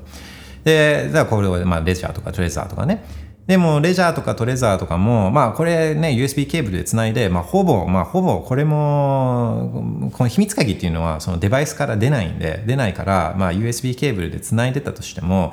これが抽出されてっていうことは、まあまあ、もう、ほぼ考えられ、考えにくいんですけど、でもまあ、つながっている以上、で、データがね、通信されている以上、まあ、ゼロじゃない。っていう話は、まあ、そ、そうなんですね。ゼロじゃないっていう話はあるから、これも、ゼロに下げられるんだったら、え、下げられるんだったら下げたいわって思うレベルの、この亡くなったら悲しいっていう、そういう重要性の話をしている前提なんで、まあ、そうすると、この、これをゼロに、このケーブル、USB ケーブルさえなくすことができるのが、これがコールドカードっていう、まあそういう話になってくるわけですね。うん。なのでだからまあその持ってるベッコインの数とか、自分にとっての重要性によってセキュリティのレベルが変わってくるっていうのはっていう話はま何回もしてると思うんですけどこれはその通りなんです。よいや別にいやそんなラーメン一杯の金額の話してるんだからそんなわざわざ、えーラーメン一杯のためにこの200ドルとかねする、えーコールドカードを買うのは意味ないわって。それはその通りなんですよ。それはその通り。そういう話をラーメン一杯の話をしてるんじゃなくてこう一生分のラーメンとかの話を今はしてるつもりなので、うん、そしたらやっぱそれって一生分のラーメンはちゃんと確保しときたいじゃないですか。なくなったらちょっと悲しいじゃないですか。みたいなね。そういう話ですよね。そうそう。あのーまあそんなところですね。なので、えこれは何を結局言いたかったかっていうとそう秘密鍵12単語24単語の管理が全てこれがベッコイン持ってるっていうことだからもうこれが本質だしこれが全てなんだけど、えー実際多くの人はウォレットを使ってそもそものこの全てを生成しているし、えートランザクションするときはウォレットを使ってこれ署名をするので結果12単語と24単語とこのウォレットデバイスウォレットとはもう一心同体と自分は思ってるんですね。あのパターンが多いっていうことですね。だったらこれ一心同体でこれが全てなんだからだからだから一心同体でこれが全てなんだからこのウォレットにはやっぱこだわらなきゃいけないしこだわ,、まあ、こだわった方が、うん、こだわらなきゃいけないと思うんですよね。でよりいいものがね、よりいいものがあるんだったら、えーその自分にとっての重要性に応じてよりいいものを求めるべきなんですよね。と思うんですよね。なくしたくないからね。一生分のラーメンはやっぱななくしたくないからなくしたら悲しいからね。えーっていうそんな感じなんですけどうんもしちょっと分かりづらいところがあったらあのぜひコメントリプライお願いします notification ちょっとチェックしますね。で、ポーさんから頂いていたコメントでうん、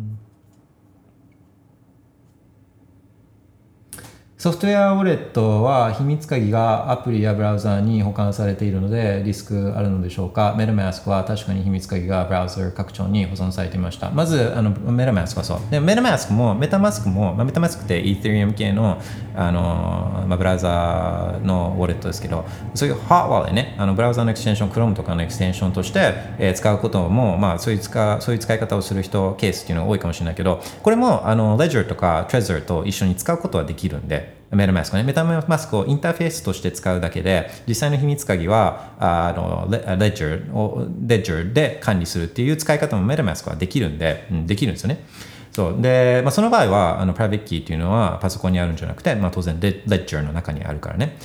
そう。で、ソフトウェアウォレットとか、まあ、スマホに入れてるウォレットとかっていうのは、まあ、ブラウザータイプ、まあ、いろんな種類があるけれども、共通するのは、まあ、ブラウザーで、ブラウザで管理するタイプも、あの、アプリとして使っているタイプも、共通するのは、それがインターネットに接続されたデバイスね。スマホに入っているとか、まあ、パソコンに入っているっていうところで共通しているんですよね。もしスマホとかパソコンとかがハックされている場合は、まあ、これは、あの、取られても、まあ、しょうがないっていうかね、あの、っていうことですね。あで、うーん、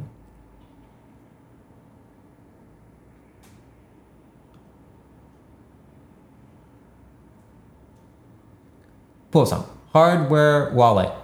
1万円超をケチってしまいます。あ Trezor と Ledger なのはどちらが好みでしょうか？他の選択肢はありますかね？うん。えベーコインだったら、やっぱコーカーがいいと思うんですよね。コールドカードね。で、ただ、えーいいのはそうなんですけど、ややっぱりこう、あのーその人にとってっていうのはやまああるとは思うんですよ。だ自分だったらもうコールドカード一択なんですけど、まあ、理由は何回かあの話してると思うんですけど、コールドカードはベッコインオンリーなんですよね。レジャーとトレッザーっていうのはあのシェッコインもやってるんで、まあ、そうすると当然シェッコイン、ベッコイン優先じゃないじゃないですか。シェッコイン含めて、まあじゃあベッコインも対応するっていう、まあ、リソースがシェッコインにか割かれちゃうんで、で、セキュリティって、まあ、特にこのね、ベッコインのセキュリティってもう本当にフルパワーで取り組まなきゃいけない話なんで、そういうシェッコインとかを優先するっていうか、シェッコインにリソースを割かれてるものっていうのは、まあ自分は最適だとは思わないですね。で、まあ、その点、コーコーカードは、あのベッコインオンリーでベッコイン最優先というかベッコイン優先なんであベッコインだけを使ってる人っていうかあのにとってはもうコールドカードが今は最善だと思うんですよね最善だと思う。でうん、でも、でも、ダイチューとかチェズルとかも、あの、いいウォレットだし、いいウォレットなんですよね。まあ、両方とも、まあ、ダイチューなんかは特にここ数年は、まあ、チョンボしまくってて、まあ、方向性に対して疑問があるっていうのは、それはその通りなの。その通りだけど、まあ、使いやすい。普通の人が、あの、か、あの、ハードウェアウォレットを初めて使う人が、使いやすいようにできてるのも、まあ、これも事実なんで、まあ、だからいろんなね、シェックコインとかにも人気があったりするわけなんで、で、デバイス自体も、まあ、いいデバイスだしね。あのだから、うん、その点、コーカーはちょっと、いや、使いやすいと自分は思うけど、でもそれってもう慣れてるからとかってあるんですよね、状況はね。初めて使う、初めてセットアップするとかってなると、うん、使いやすいと思うけど、コールドカードは。だけど、まあやうん、ですごい難しいけどそうそうそうあのっていう感じですね。でトレジャートレザーとレジャー今ねレジャーナノは今多分なくてあのああるのかな？あの新しい新機種とかがいろいろ出てると思うんですけどちょっと今あ見てみようかな。レジャー。1万円ねそうね今あるのが。まあ、基本的にはどれでもいいっちゃいいんですけど、あのー今見てると値段 Ledger Nano S プラスとかっていうのがあってあと Ledger Nano X ってあってまあスタックスはいらないですね。これ高い4万6300円。これはいらないから、えー、Ledger Nano S プラスと Ledger Nano X を比べると違いはざっと見た感じ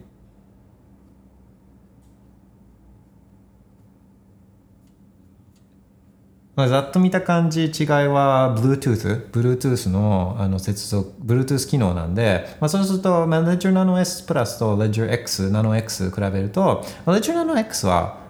あの自分も使ったことあるし、これはまあいいデバイスだと思うんですね。だから Ledger の S プラスはちょっとわかんないですけど、あのまあいいいいと思うんですよ。多分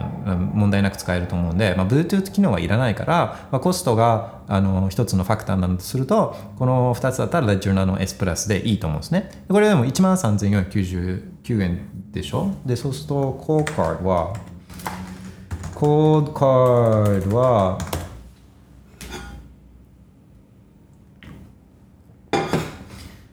コーカードいくらですかコーカー157ドルね。で、ベッコインで買ったら5%オフなんだけど、えー、157ドルだから、今157ドル。157.94ドルかける150円は2万3691円ね。あーそうね。そうね、倍ぐらいっす、倍近くすんのか、コーカーね。うん、まあまあ、あの、レジャー、コストが一つのファクターなのとすると、あレジャーナノプラスでもまあいいかなとは思うんですよね。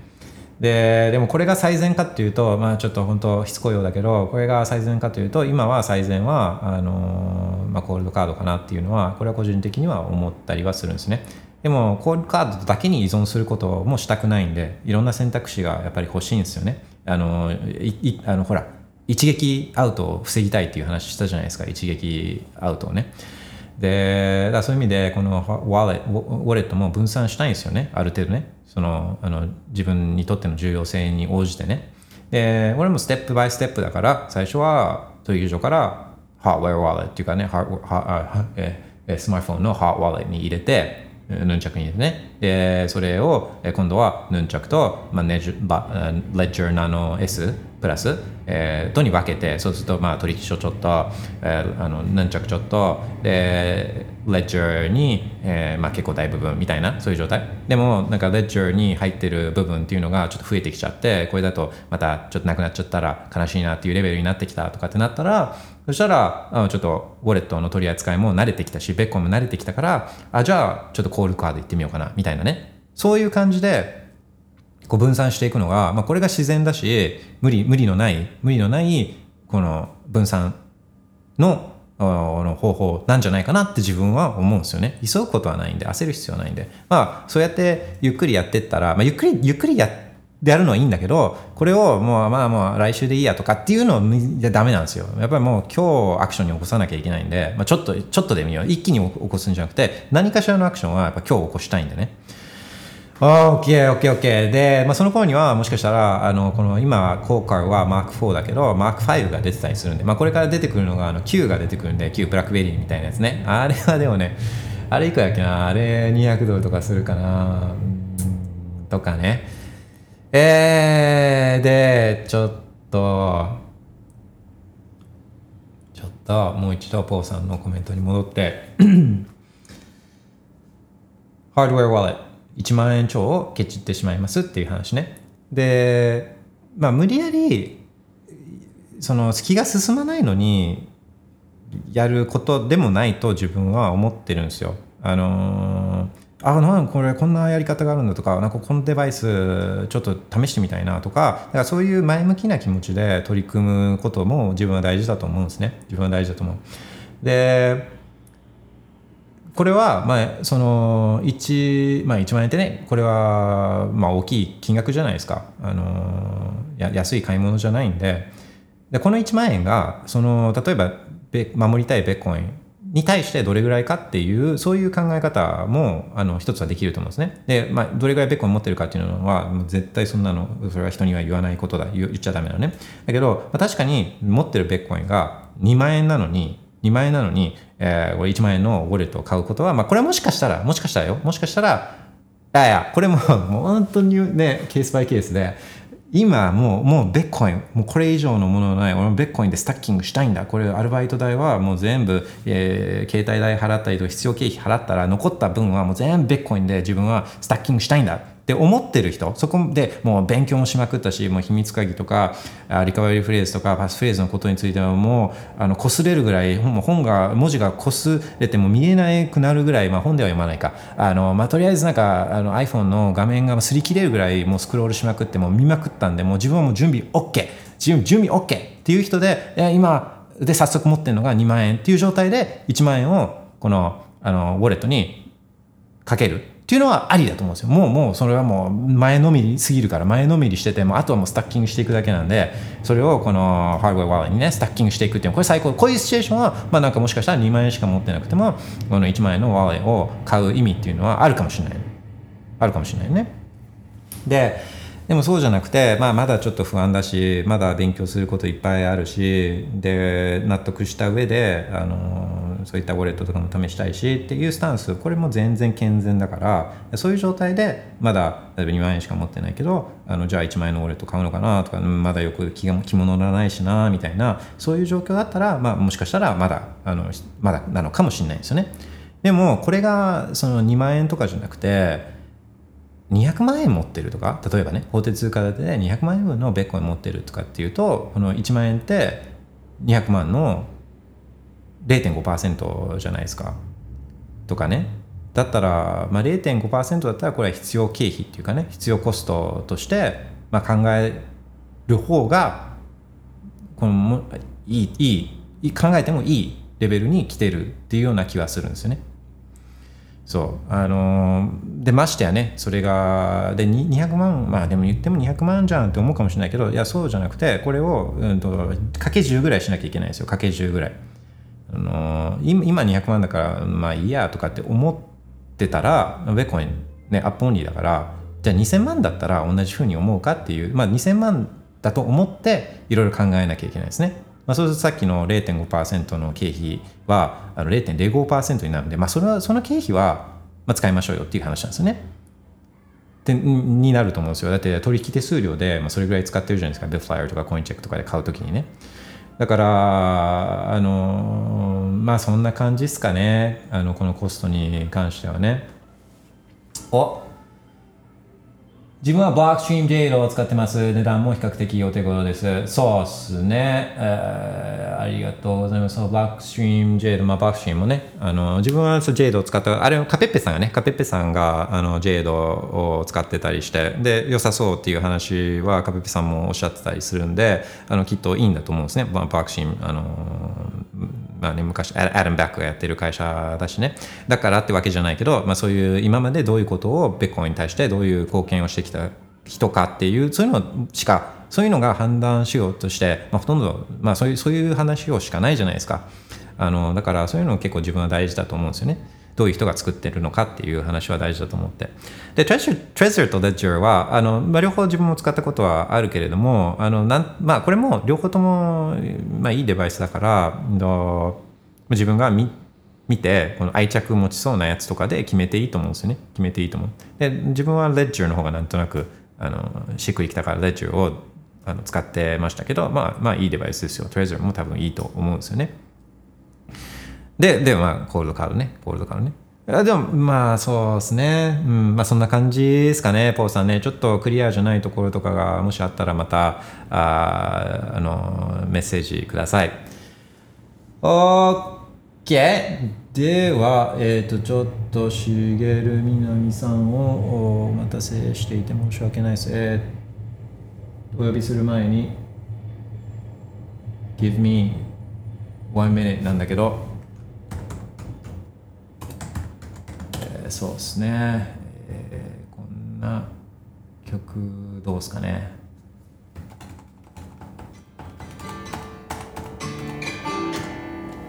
The Messenger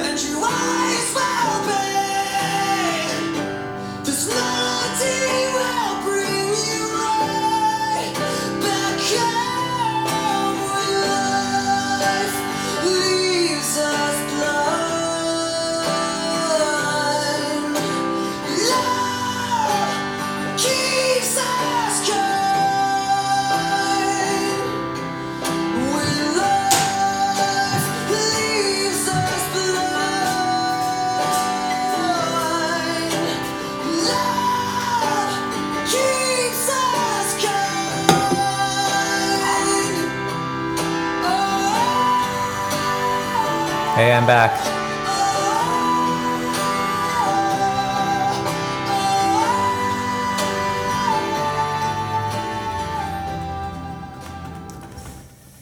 いやー、チェスター、相変わらず伸び伸びしてる、いい声してるなって感じなんですけど、まあ、チェスターね、あのー何年か前に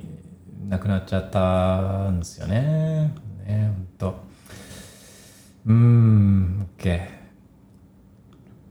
えーっとね、そうそうそうそう、リバタリマンラジオはこうやって生配信っていうかね、で、たまにだから今日なんかはあの、ベッコイン決起集会みたいな、あの、そういう抗議活動みたいなやつで、が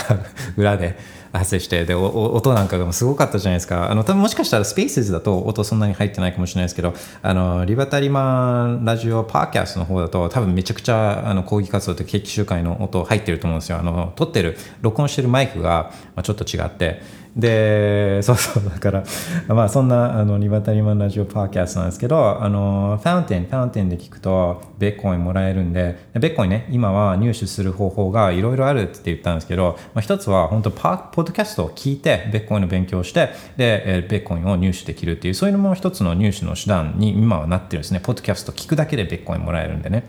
でそれファウンテンね。ファウンテンっていうアプリケーションでリバタリマンラジオ、まあそれ以外のポッドキャストも聞けば、あの、ベッコインもらえるんで。で、ファウンテンだとベッコインを送ることもできて、リバタリマンラジオで、あ、このエピソード面白かったみたいなのがあれば、あの、ベッコインを送ることもできるんですね、ファウンテンのアップだと。で、ベッコインを送るって言っても、そんな、あちょ手数料でいっぱい、いやいや、あの、ライトニング使ってるから、あの、もう、1サット、1サットって 0. 何円みたいな、そういう世界で、送ることができるんですね。で今週もファウンテンで、えリバタリマンラジオにベッコイン送ってくださっている方があがたくさんいます。おえーちょっと紹介させてください。えー、ユーザー15043505さん、アキラセブンさん、えーアキポンさん、ユーザー81521334は、これは、ポーさん、あれ？ポーさん。えー、ポーさん、Thank you very much。えー、ユーザー80294545は、しもひさん、しもひさん、Thank you しもひさん、えー、オビ3さん、えー、みなみさん、みなみさん、えー、じひょうさん、マスヒョウさん、パラさん、Thank you so much。で、メッセージも、あ、そうそう、ファウンテンね、何でもできちゃう。メッセージもくれちゃう。えー、し、しもひさん、いつも楽しみに聞いてます。リアルタイムが難しいので、こちらで追っかけてます。えー毎回ノートを取りながら、やっと、エピソード29まで来ました。これからも頑張ってください。おー、Thank you, 下日さん。ノート、ノート取りながら。あー、なんか、嬉しいな。OK。えー下井さんね、エピソード29ね。そうそう、こんな感じで、ライブスペースは聞けない人とかも、あの、スペースの録音も残したりするんですけど、あの、パーキャストだったら、ポッドキャストだったら、えーもう、あの、全部順番に並んで見つけやすいと思うんですよね。で、ファンテンじゃなくても、Apple Podcast とか Google Podcast とか Spotify とか、まあ、全部、あの、そういうのは、基本的に多分、リバタイマラジオって探せば出てくると思うんで、そう。で、そう、ファンテン以外で聞いてる方々は、あの、ぜひですね、あのまあ、サブスクライブとかするページとかに、あの、スター評価、スター評とか、評価とか残せると思うんですよね。とか、あの、レビュー、コメントみたいなの、もうバイベコインとか一言でいいから、なんかレビュー、レビューコメントを入れといてもらえると、これはめちゃくちゃいいんですよね。あの、これめちゃくちゃいいんで、えーそれなんかをお願いできると、おお願いあしたいなと思います。OK。えー、ユーザー815に13343は、あ、これ、これポーさんね、ポーさんね、ポーさん。えーいつもありがとうございます。50回続けるのすごいです。そして、ビットコインの話は尽きないですね。そう、ビットコインの話はマジ尽きない。うん、本当に尽きないね。で、えー、マスヨーさん、いつも楽しく聞いてます。えー、クランベリーズの Dreams、久しぶりに聞けて嬉しかったです。懐かしいですね、クランベリーズ。クランベリーズのね、そのボーカルの女の人も確か、あの、亡くなったんじゃないかな。うん、そう、最近ね。うん、割割と最近。うん。えー、南さん、バイベーコン、yes, yes, バイベーコン。アキポンさん、thank you for kindly answering to my questions on X. So, thank you for the questions, アキポンさん。OK。ね。皆さん、ありがとうございます。You guys are awesome. はい。えーでは、ちょっと notification をチェックして、えー OK。でしない、えーちょっと待ってください。はい。では、しげるみなみさんをお呼びしたいと思います。えーマイスピーカー、 add as speaker するので、タイミング、ご都合の良いタイミングで speak up お願いいたします。それまでつながせていただきます。もしもーし。こんにちは。こんにちは。お世話になっております。お世話になっております。あの、How are you doing? ウォレットの話をされてたみたいで、あの途中から聞き始めたので、後でまた聞かせてもらいます。あ、はい。あのーそうですね。ウォレット、前回も、あのー南さんとは、あセルフカスティの話をしたと思うんですよね。で、はい。で、その時はあんまり、ウォレット、それライトニングが中心だったの、あ、違うか。セルフカスティのちょっと考え方みたいな、なんかそういうのがメインだったと思うんですけど、今回、今日話してたのは、もう結構具体的な手順というか、実際にウォレットを、まあ、どう考えればいいかみたいな、そういう話をあしてたりするんで、あ、面白いんじゃないかなと思います。はい楽しみです.今日お尋ねしたいのはあのちょうどフェニックスウォレットを、うんあの始めまして、Nice. ではいあのただその説明があんまりなくって日本語ではもうほとんどなくて英語を一生懸命あの翻訳してやってるんですけど。あのけ結構いろいろ質問がありましてはい。あの最低限やるべきことはそのインストールした後アプリをスマホに取った後にあのリカバリーフレーズを記録するっていうのはもちろん最低限やると思うんですけど、うん。それ以外に何かやっておいた方がいいっていうのはありますかね？とですね、これはですね、そのフィーネックスは自分ほとんど使ってないんですよ。はいで、だから体験談をもとにこう話すことっていうのがちょっとできないんで、あのまあ無責任発言が結構あるかもしれないんですけど、でも。そうでもあのあれなんですよ。その一回ベッコインの大体のことが分かるとあのまあおそらくこういうことなんでしょうみたいなこういうこういうその自分の中での自分の中でのこうえーまあ、こういうことなんじゃないのっていう自分の中での答えみたいなのが出るんですね。あ出るからでそうするとそれと違うそれと矛盾するというかそれとは整合しない、え事象が出てくるとあれって立ち止まれるんですよね。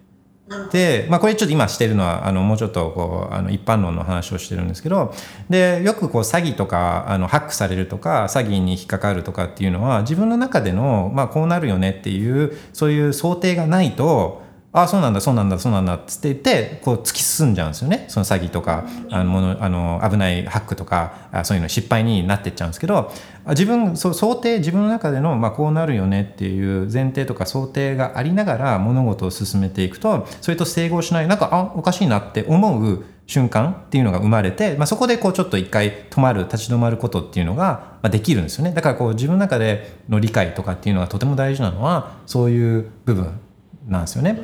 でベッコインはそれがすごい大事で今あの南さんがおっしゃっているように、えーこのウォレットを入れていろいろ最低限やるべきこととかをやっていくときにあれそういえばこういうのあると思ったのにないななんでだろうみたいなそういう視点で、えー調べていくことっていうか進めていくことがあのできるとできるんですよね。うん、それはとても大事。で、まあ、そういう意味で、あのーまあ、なんとなくこういうことが起きてるんじゃないかなっていうのは、分かるんじゃないかなと思うので、まあ、できる範囲で、えーお話したいなと思うんですけど、えーまずちょっとフィニックスのフィニックスのウェブサイトをちょっと見に行きましょうこういう時はねまず見に行って、えー、大体 FAQ とかサポートページとかがあるんで、えー、と FAQ をまず見ようかな FAQ Restoring a wallet. I lost my phone accidentally. Uninstall Phoenix. How can I get my funds back? これが大事なんですよね。えー can I restore my、うん、OK ね。で、まあ自分だったら、まあもちろん全部見ていくのが理想的なんですけど、まあ、時間の限りがある中でどこでスタートするかっていうと、時間の限りがあるのはこういうこのスペース。スペースだと時間の限りがある中で、えーどこにいるかとすると、まあ、例えばこの FAQ 見てらっしゃいますか今？はい。うん、そうするとこの Restoring a Wallet ってところであウォレットをリストアあの復元したい場合っていうところがあると思うんですよね。あでまず自分だったらここにまず目をつけて、まあ、結局何かが起きた時っていうのはこう復復元っていうか復活するために何が必要かっていうそういうのが、まあ、結局大事になってくるじゃないですか。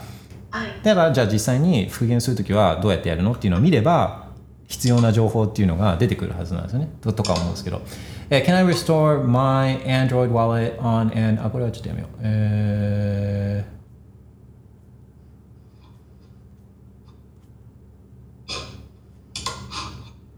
あーちょっと待ってくださいね I lost my phone or accidentally uninstall, uninstalled Phoenix. How can I get my funds back? Just reinstall Phoenix, choose restore my wallet, enter the 12 word seed, and you will be back in business って言ってて、で、えーまあ、ここで、うんと、 携帯をなくしちゃったりスマホをなくしちゃったりフェニックスを間違えてアンインストールしちゃったんだけどそしたらあのどうやって自分のベッコイン取り戻せるの？って言ってると、まあ、これもう一度アプリ入れてで12単語入れればあのもうあのバッチリだよって書いてあるんですよね。でフェニックスってオンチェーンとライトニングってこのフェニックスのウォレット上分かれてますか？えっとはい多分分かれていると思います自分自分もインストールしてみようかなえっ、とちょっと待ってくださいねありがとうございますフィニックス。フィニックスウォレット。自分はあれなんですよね。あの、フィニックスもあの頑張ってて、まあ、Async ってね、昔からあのライトニングのチャンネルでも、あの Async はめ大きいチャンネルだったり、まあ、ライトニングノードだったりしてで昔から頑張ってるんですけどあの自分は Zeus Zeus っていう、まあ、似たようなあのアプリケーションっていうかね、まあまあ、競競合っていうコンペティターってわけじゃないけど、まあ、みんなベッコインはベッコインを盛り上げようとしてやってるからそういう意味であのなんていうんですかね一緒にやってるっていう仲間でもあるけどあの、まあ、似たようなフェニックスと似たようなのを作ってるのが、えー、Zeus なんですよね。で自分は Zeus を使ってるので、うん、とフェニックスはあんまりあれなんです使ったことはないんですけどで Create a New Wallet ね。うわもうこれでできる。あすごい。で、えー、これでライトニングとかに Lightning Peer Electrum Server Connected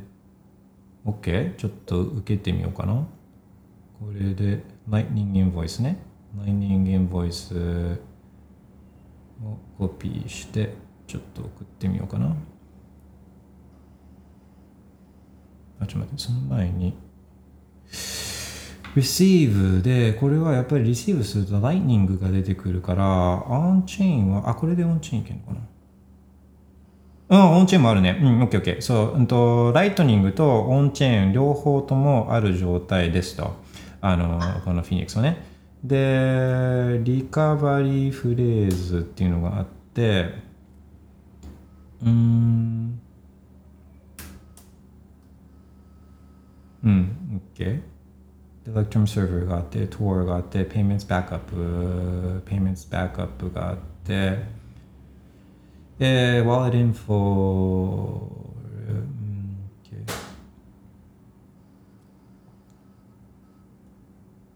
Payments Options。うん、OK。で、えっ、と、普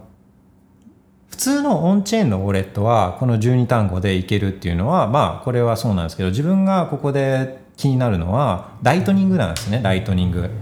でライトニングは12単語があっても簡単に復活できるものじゃないんですよ。うんそうそうそうそう。でなのでそのライトニングにある残高っていうのがどういうふうに復元されるのかっていうのを知りたいんですね。でオンチェーンはいいんです。オンチェーンはこの12単語があればこれいけるっぽいんで、これは OK なんで、とまずじゃあ次はライトニングの残高をどうやって復元できるのかっていうのが知りたいんですね。ここがちょっとトリッキーなんですよ、大体こういうのは。はい。で、なので、それをちょっと見たいんで、Can I restore a... あこちら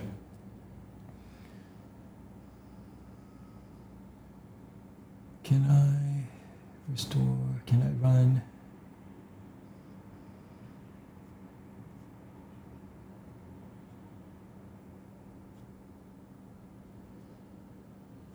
Can I? My channel's got force closed. How do I recover my funds? First, do not uninstall the application as long as you have not yet recovered your funds. Second, note that if your channels get force closed and delete it, uh, Phoenix will show the funds available for recovery in the app. We recommend waiting until all the funds appearing in settings. Uh, Phoenix uses a standard BIP39 seed and follows a standard BIP84 derivation path. うんうんうんえー、あれはなんかこれだけ見ると大丈夫そうだな。どうやってやってるんだろう。 へえ Can I run two Phoenix apps with the same seed? Can I restore a regular on-chain wallet? Uh,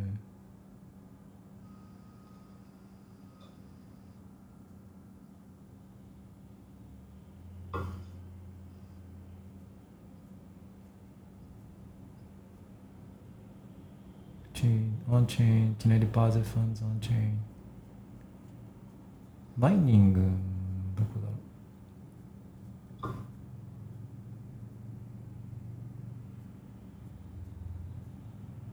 ここ見ようかな。If async completely disappears overnight, your funds will still be safe, but you won't be able to make any payments. In that case, and only in that case, you will need to force close your channels. For all other issues, bugs, problems of any kind, do not force close your channels. Just get in touch with support. Let us say it again. force close, uh, force closing channels is an emergency mechanism to be used only as a last resort. えー、うん、OK、OK。多分、なんかこれだけ見てると大丈夫そうっすね。うん、えっ、と、うん、大丈夫そうだな。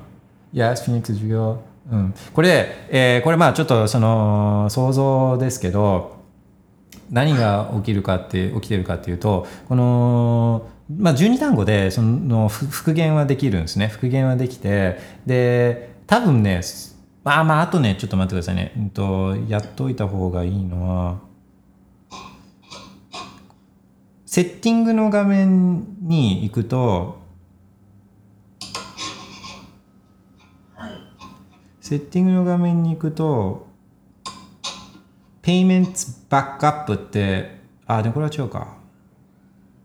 Your payment history。あ、これでも大丈夫そうだな。いや、なんか大丈夫そうですね。Channel Management と、Automate。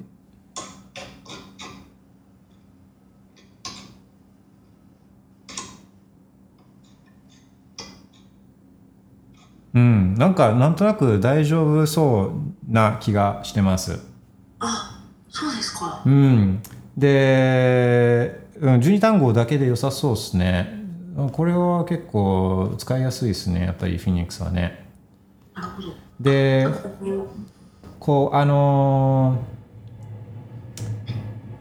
まあ、もしかしたら実際使っていくと他の要素とかが出てくる可能性はあるんですけどこの FAQ ページだとそういう細かいところまで書いてなくて。で、まあ、そういう時はちょっとまだ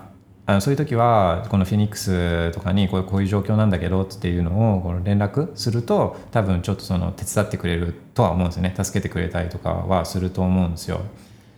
で、まあ、もちろんその時はあの12単語とかは絶対教えないとかね。あのそういうことはまあ向こうまあ、聞いてこない。聞いてきた時点で向こう詐欺詐欺っていうかあの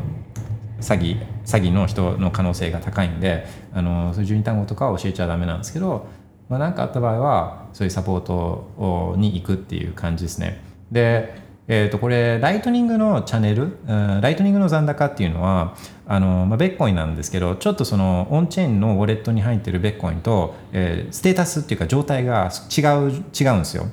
そうなんですね違うんです。で、これはその、まあ、チャンネルを開いてる相手との相手との、まあ、今回の場合インストールしたままだとこのチャンネルは誰と開いてでこうライトニングを受け取るじゃないですか。そうすると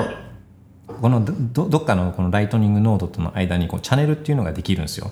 チャンネルっていうのができて、でこの2人でこの両者自分とそのチャンネルを開いてる相手との間でこの共同で署名したまあ、要はマルチシグみたいな共同で署名しているこの状態のビットコインを持っている状態なんですなんですね。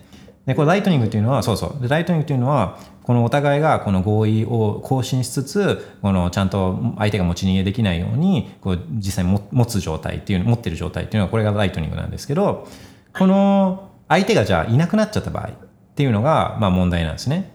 だからこれ取り戻すには取り戻すこのビットコイン自分のこのライトニングのビットコインをちゃんと自分のオンチェーンのウォレットに取り戻すためにはこの基本2人で署名しなきゃいけないんでこの相手がいなくなっちゃった場合ってこの署名されないっていうか、まあ、相手が持ち逃げしようとするっていうのもまあもちろん心配なんですけどとにかく相手がいなくなっちゃった場合に、えーどうすりゃいいのっていう状態になっちゃうんですね。このライトニングっていうのは、それをそれをまあ対対処しなきゃいけないんですけど、まあ、そういう場合もここでそのチャンネルを force close するっていう、まああのー強制的にチャンネルを閉じるっていうことができるんですね。できる。けど注意点。あそうか。だから今やるべきことっていうよりも注意点ですね注意点。注意点としてははい。えーもうもうライトニング残高って受け取ってるんですか？はい。のあすごい。そうするとどこだろうな。えーっと。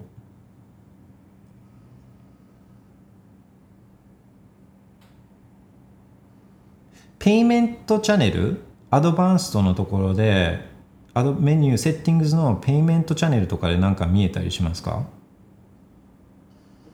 えーっと。セッティングズの下の方のペイメントチャンネル。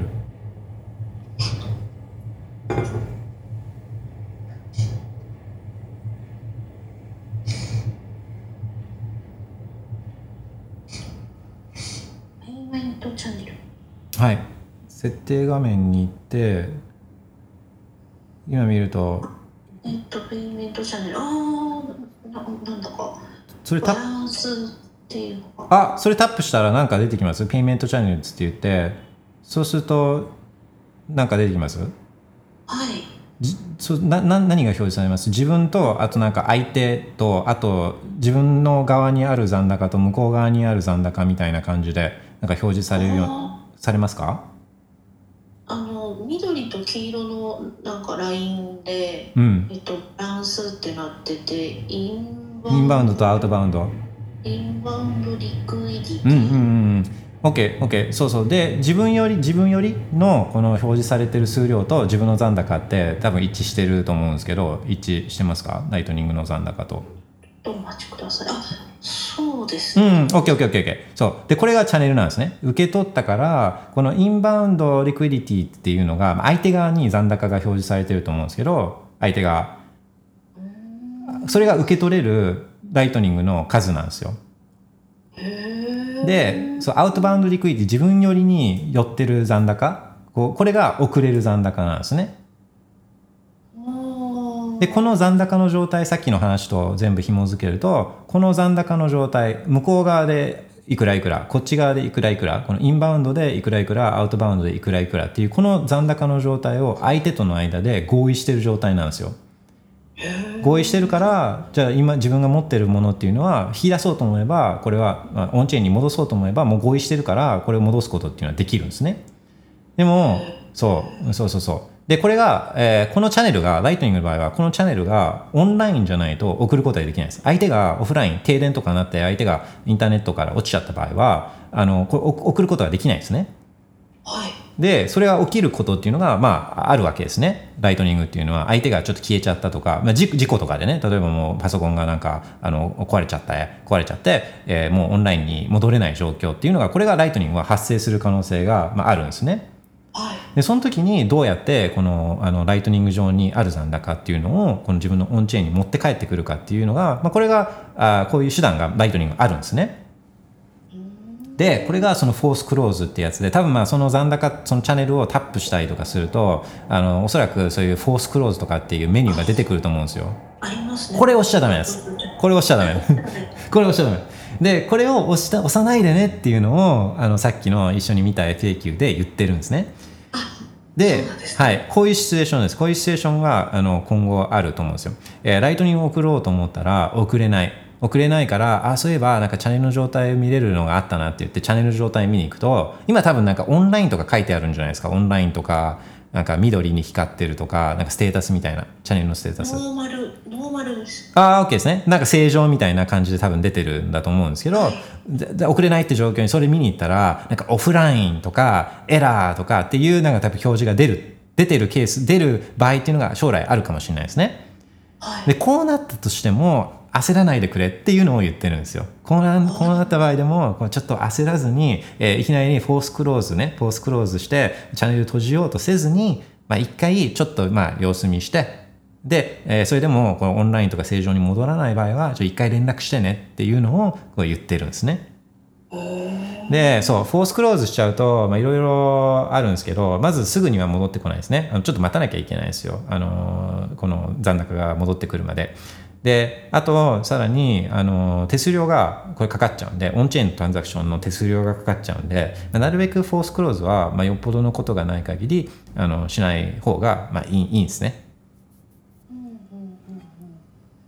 えっ、とごめんなさい。あのこの今ライトニングに載っているその相手のチャンネルにつつながってる札はあの自分の管理しているものなんですか？そのえっとなんだろう。ラライトニングネット上にお保管してるみたいなそういう感じなんですか？これ前半の質問はこれ yes 自分で管理している sats なんですよ。で自分で管理してるっていうのは自分が秘密鍵を持ってるっていう状態ですね。はい。でその秘密鍵が何かっていうとその12単語です。あの、はい。うん、だからこれは yes なんですねで後半のものは後半の質問はこれはまあちょっとニュアンスがあってライトニング上に保管しているっていうのはこれはライトニング上っていうのはないんですね。これはもうこれライトニングの取引だけどライトニング取引って言ってるだけでこれはベッコインの取引なんですよ。はい。うん、これベッコインの取引なんでこれなんか別のなんかこのサーバー上にあるベッコインとかなんか別のネットワークにあるベッコインじゃなくてこれはもうベッコインにあるんです。ベッコインにある。あベッコインにはあるんですけど、うんと、普段のオンチェーンの取引とはちょっと違うベッコインの使い方をしているっていうそんな感じですね。うん、で普段とちょっと違うどういうところが違うかっていうと普段のベッコインは自分で署名してもうそれで終わりなんですけどこの取引はお互いで署名してるんですよ。この状態について。はい。向こう側の人と向こう側の人と。でとこの向こう側の人とのこの残高の状態この今自分がいくら持ってて相手がいくら持っててとかっていうこの状態ですね。この状態をその今表示チャンネルとかで表示されると自分の持ってるこの outbound liquidity と inbound liquidity これ相手が持ってるあの数なんですけどこれこれがなんかこうちょっとシーソーみたいなのをイメージしてほしいんですけどここで動くんですね。例えばあ南さんが誰かにライトニングを送ったとするじゃないですか。そうするとこのシーソーからあの例えば10を送ったとしたら10冊送ったとするとこの10冊が自分の側から相手側にピュッて動くんですよあ、これは面白いですね。この話ちょっとしましょうか。ライトニングっていうのは、例えば、じゃあ、あの、自分に、えリバタリマンに南さんがライトニングを、えー送ろうとしするじゃないですか。で、でも、南さんと自分との間にはチャンネルはないんですね。はい南さんは今、あの、Async、あの、フィニックスは Async っていうところがやってるんですけど、Async と、あの、南さんとの間には、でもチャンネルはあるんですよ。はい。でも実は自分はあのもうこれはあの現実そうなんですけど Async との間にチャンネル自分持ってるんですよ。あでそうすると南さんとリバタリマンはライトニングネットワーク上チャンネルでつながってないけど南さんは Async とはつながっていてで自分も Async とつながってるんですよそうすると間接的に僕と南さんはつながってるんですね。ネットワークインライトニングのネットワーク上で。そうすると南さんが10僕に送る時には何が起きるかっていうと南さんの残高から10 Async に行ってで Async から自分に10が送られてくるんですよ。あこれがネットワークなんですねこれがだから自分そう。だからスケールするんですよ。だからスケールする。でななんでスケールするかっていうとこの南さんが持ってる数量と Async が持ってる数量と、まあ、南さんに対してもどとのチャンネル間で持ってる数量と Async が自分に対して持ってる数量と自分が Async に対して持ってる数量って、まあ、これが、えーねライトニングネットワーク上に参加してる人たちって考えるとめちゃくちゃいっぱいこのデータがあるんですけどこれを全部ブロックチェーンで管理しようとするとこれとても非効率なんですね。はい。スケールしないですよ。データ量が多いから。でもこのライトニングっていうのはこの今それぞれが持ってるこの数量のデータっていうのをお互いしか持たないんですよ。お互いしか。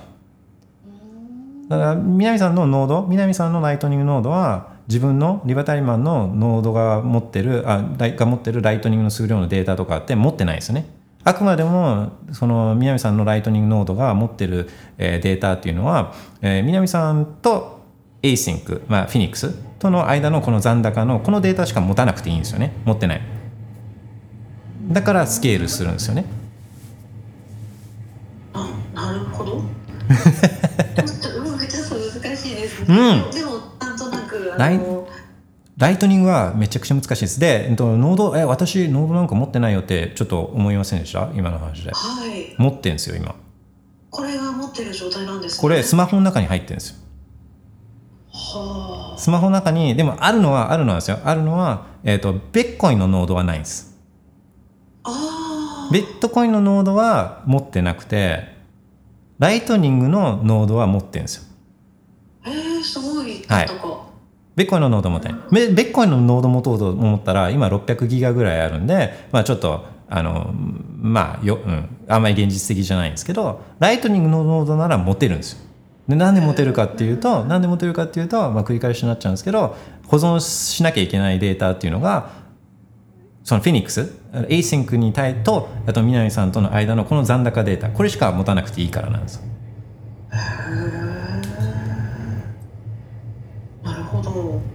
そうそうそう。だそういうものなんですねライトニングは、まあ、ちなみに今の話で言うと例えばあえーポーさんとポーさんと自分はライトニングでつながっているけどあのポーさんは Async とも南さんともつながってない状態。こういう状態でも南さんはポーさんに送ることができるんです。この Async を通じて自分を通じリバタリマンを通じてポーさんに送れるからへえななるほどっていうすごいやつなんですよライトニングはね。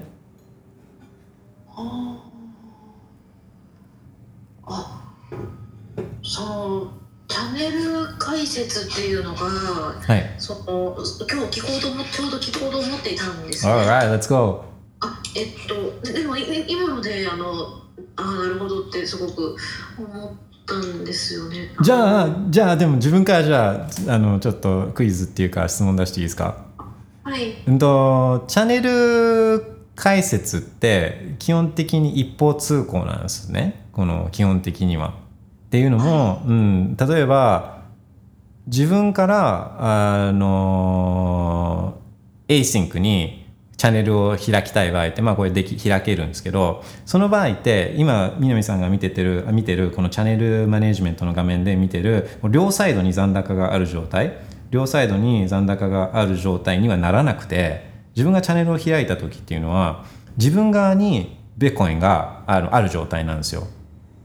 はいこう開くときには。で、まあ、どんな感じかっていうと、あ、よろしく、 ACINQ さんよろしくお願いいたします。チャンネル開かせてくださいって開いて、じゃあいくらのチャンネルを開くのみたいな。これまあ全部コンピューター同士がやるんですよ。でも、あの、いくらのチャンネル開くのとか言って、で、例えばじゃあ10万冊のチャンネルを開きますとかつって、10万冊のチャンネルを開いたときには、これ10万冊は自分が差し出すんで、自分の残高になってるんですね。10万冊っていうのが。自分の残高として、ライトニングチャンネルが開設されるんですけど、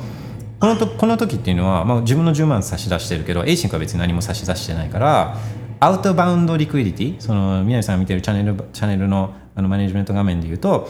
自分の送ることができる残高10万しかない状態のチャンネルができるんですよ。はい。向こう側何も出してないからね。でその場合だとこの自分は送れるけど受け取ることっていうのができないんですよ。うん。ここがライトニングの課題でこのチャンネルを開くときに、まあ、開いても送ることはできるけどもらうことはできないんですねはいでこれがまあ最初ライトニングが動き出すまでのまあすごい大きな課題で、まあ、今でもまあ課題でいろんな方法は出てきてるんですけどいろんな方法は出てきてるんですけどでも、うん、とフェニックスとかがあのそのライトニングを広めるためにやってる方法とかっていうのが、えーでも南さんの場合は多分受け取っただけで outbound も inbound も liquidity ってできたんですよね。えーっといやあのううんとちょっと長くなるんですけどしゃいいですか？ああ知りたいです。どういう状態になったのか知りたいです。えっと私あのえっとウォレット・オブ・サトシ自分のえっと、うん。ウォレット・オブ・サトシからまず1万冊をフェニックスに送ったんですね。はい。でその時結構フィーが4000冊ぐらいフィーがかかった。うんでね。でであのもう一回同じことをしたんですよ、うん。あのもう一度ウォレット・オブ・サトシの方からあのフェニックスに送ってみたんです、うんうん。だそしたらあのまた同じぐらいあのフィーがかかったんですうね、高んよ4700冊ぐらい。うん。であれおかしいなと思ってそのあの説明見てたら一番初め初回だけかかるって書いてあったからあのそれで、えっと、今度逆逆をした方がいいのかなと思って、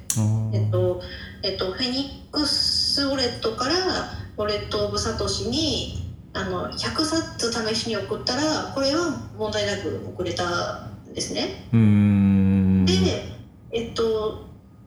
そそれであのなんだあのこうい一方通行というか両両方をこうやってやったからかわからないんですけどその後もう一回、えっと、ウォレット・オブ・サトシの方からフェニックスに送ったら今度はすごく手数料ちっちゃくなったんですよ。あー OK これで伝わります？あめちゃくちゃめちゃくちゃ伝わってます。でこれはちょっとまあ細かく見ないとこれやり方それぞれのこのサービス提供会社あのフェニックスとかのやり方があ会社によって違うから、まあ、ちょっと見ないとどういう仕組みかっていうのはあの分かんないんですけどえっとおそらく起きてることっていうのは最初に1万をこのウォレット・サトシからフェニックスに送った時もこれって皆さん誰ともチャンネル持ってない状態で送ってるんですね。はい。まだ誰ともつながってない状態じゃないですか。でこれこれライトニングはこの状態だと受け取れない。さっきの例ですけどチャンネルがない状態。で自分からチャンネル開設した場合もそうだけどチャンネルがそもそもなかったらライトニング受け取れないんですね。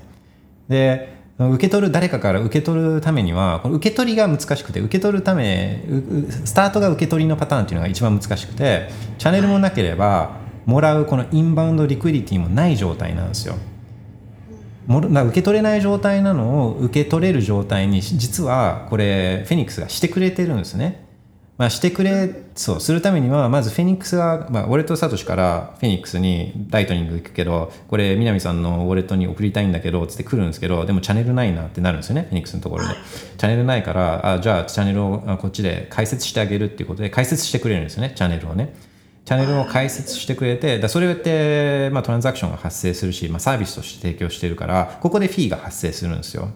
はい。でここがフィーそう。えっと、サービスフィーって書いてあったのが1000冊書いてありましたああそうですね。そうですねそう。で、えー、とあここからももしまたあの分かったら教えてほしいんですけどでこれ1000冊のサービスもうサービスサービスとして提供してるから、まあ、1000冊はまあ向こうがさあのサービス提供代としてあのそれは徴収をしてで1万冊送ったっておっしゃってたと思うんですけどで1万冊が来る来たと思うんですね。来たと思うんです。あかこまあ、控除されてくるのかな？1万冊から控除されて、今はい。そうですね。で、うんと、来て、で、これでもし、ただ9000冊を送ってるだけだったら、これまた受け取ることができないんですよ。この状態だと。インバウンドのリクイディティがやっぱりないから。なので、その、この受け取りをするためには、受け取りができるようになるためには、この inbound liquidity、向こう側にも残高、さっきのこのシーソーで言うと、こっちばっかりに残高がある状態だと送ることできるけど、受け取ることができないんで、このシーソーの向こう側にも残高を出していかないとダメなんですね。はいがないとダメで、で、うんと2発目1万送ってきた時も、これも、インバウンドの liquidity がないから、インバウンドのリクイディティがないから、これも多分提供してくれてるんだと思うんですね。フェニックスが。で、ただ手数料またそこで取られて、でも今回は、今回は、え2万のこの札を送った状態だと、インバウンドのリクイディティはないないけど、送る側の残高は今溜まってる状態です。シーソーのこっち側にはもう2万送ってるから、2万から手数料取られた分がこっち側にはあるから、あこっち側って南さんの方にはあるから、今度送ることはできるんですよ、こっちからは。はい。送ることができる状態にもうなってるからだからウォルト・サトシに送り返した時はもうこっちのインバウンこのアウトバウンドのリクイディティからこっちのシーソーのこっち側から送ることができたんですね。うんうんうんうん。だから P もあかからずに送れた。で、えーその送った数量の範囲内であればあっていうよりも今チャンネルマネジメントの画面で見ている向こう側の inbound liquidity。inbound liquidity の範囲内であれば安い手数料でフェニックスに受け取れると思うんです。だけどそれを超えて受け取ろうとするとまたそのフィーがかかってくるはずですへえなるほどそういう仕組みなんですよねライトニングっていうのは。じゃあやっぱりその大きな額にするとちょっと手数料が増えちゃう感じなんですかね？これは大きい額にするとまあそうですね。今のそのチャンネルのやり方だとまあそうでなのでうんとまあこれがまあライトニングの最初の難しいところなんですけどこのインバウンドの liquidity ね。アウトバウンドの liquidity？こっち側に残高がある状態っていうのは簡単に作れるんですよね。簡単に作れるから。まあこれはえっとあのうんそうそう簡単に作れるんですけど。そこはちょっと課題ですねえっとじゃあその私がやったのはだ大体あの、ま、間違ってないというかその初めによそからフェニックスに、えっと、札を送るっていうのは間違ってなくてうん。その後あの送り返せばよかったんですかね？そうですね、まあ、送り返せばいいんですけど結局その送り返し、まあ、送り返すとどうなるかっていうと、まあ、例えば1万受け取って、まあ、手数料ちょっとない状態ですね。を想定して、えー1万送り取ったらシーソーのこっち側には1万がある状態なんでとさらに受け取れる状態にするためにはシーソーの向こう側になきゃいけないっていう話ですね。だから1万のうち半分じゃ5000を送り返したとするじゃないですか。そうするとシーソーのこっち側は5000で向こう側に5000ある状態。これいい状態。バランス取れてる状態なんですよね。だけどもうこう受け取れるのはあくまでもシーソーの向こう側の5000なんでだからまあ自分が狙ってるのがそういう状態なのであればまあそれはそうそうっていう感じなんですよね。うん。でもそのどういう状態に自分のノードを置きたいかっていうことにもちょっとよるのかもしれないですね。例えば、えーとまあ、最低限1万送れる状態最低限1万送ることもできるし1万受け取れる状態にもしておきたいっていうんだと今のやり方だと目的は達成できてないんですよね。5000しか送れないし5000しか受け取れないから。だそのうんそのためには1万送れるし1万受け取れるっていう状態にしたかったら最初に2万送ってで1万を繰り返すっていうことをやれば、まあ、1万1万シーソーの1万1万っていう状態は作れるんですよね。あの例えばそのライトニング決済をしたいとかそういう目的で使うとするとちょっと手手間がかかる感じですか？そんなことはないそんなことないです。で、えっと、これはあくまでも、あ南さんがじ、まあ、自己学習だったりとか、ちょっとボレットを試すっていう目的で、えーやってるから、まあ、そういう意味で、それはあの目的としては、ま、まあの、まっとうな目的なんですけど、通常使うシチュエーションとは、あの、ちょっとシナリオが違うっていうだけのことなんですね。でどういうことかっていうと普通にそういう試すとかリサーチ以外の純粋純粋にっていうか自然発生するベッコン決済あベッコンライトニング決済をするっていうもうそれ純粋なそういった自然発生する、えーこのニーズからあを想像するともう大体の場合というのはその使いたいお店とか使いたいサービスっていうのがあるわけですよね。大体の場合は、まあ、購入者側から考えると。ですよ購入者側から考えると、まあ、例えば近くのスーパーマーケットあ、まあ、コーヒー屋さんでこうコーヒー買うためにライトニングを使いたいっていうそういうシチュエーションじゃないですか。こう自然発生する単純なライトニング決済シチュエーションとしては。でそうするともうこれ簡単な話でそのコーヒー屋さんとチャンネルをこっち側から解説すればいいんですよでそうすると向こうから受け取るコードコーヒー屋さんから受け取るコードっていうのはないじゃないですか基本的に、まあ、ま豆でも売ってない限りは。だからこっちが買う一方だから大体のこの小取引っていうのはあの一方通行なんですよ。あはい。買う側とまあ売る側っていうので大体の場合は一方通行なんですね。だからコーヒー屋さんの例だったらコーヒー屋さんにお金を送ることはあってもコーヒー屋さんからもらうことっていうのは基本的に想定されないから今の例でいくとコーヒー屋さんと自分との間にライトニングチャンネルを自分が開設をして、まあ、年間コーヒーあ100杯ぐらい飲むからじゃあこれぐらい残高あれば、まあ、十分1年間は足りるなっていうサイズのチャンネルを開いてあとはこっちから送るだけでいいんですよ。そのチャンネルを解説してというのははいえっとえっと一番初めにたくさん送るっていうことですか？えー、と送らなくてもよくてそのさっきのシーソーを作るイメージですね。一番最初のシーソーをシーソーを間に置くみたいな。なんでシーソーの例えにしてるのかあれなんですかあのあれなんて言うんでしたっけ？わかりますわかります。そうそう。ビーズ？あれはよく使われる例としては紐にあるビーズみたいな。紐にあるビーズでこのビーズをこう向こう側にピュンピュンピュンピュンっつって送ってるのはこれがライトニングなんですね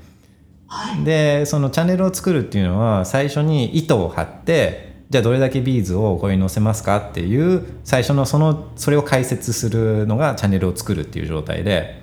はい。でまずもう線も糸もないので糸を張ってでじゃあビーズをうん3個載せますみたいな。コーヒー3杯分のビーズをこっち側にえー寄せている状態。最初は自分が出し差し出してるから自分に寄ってる状態なんですね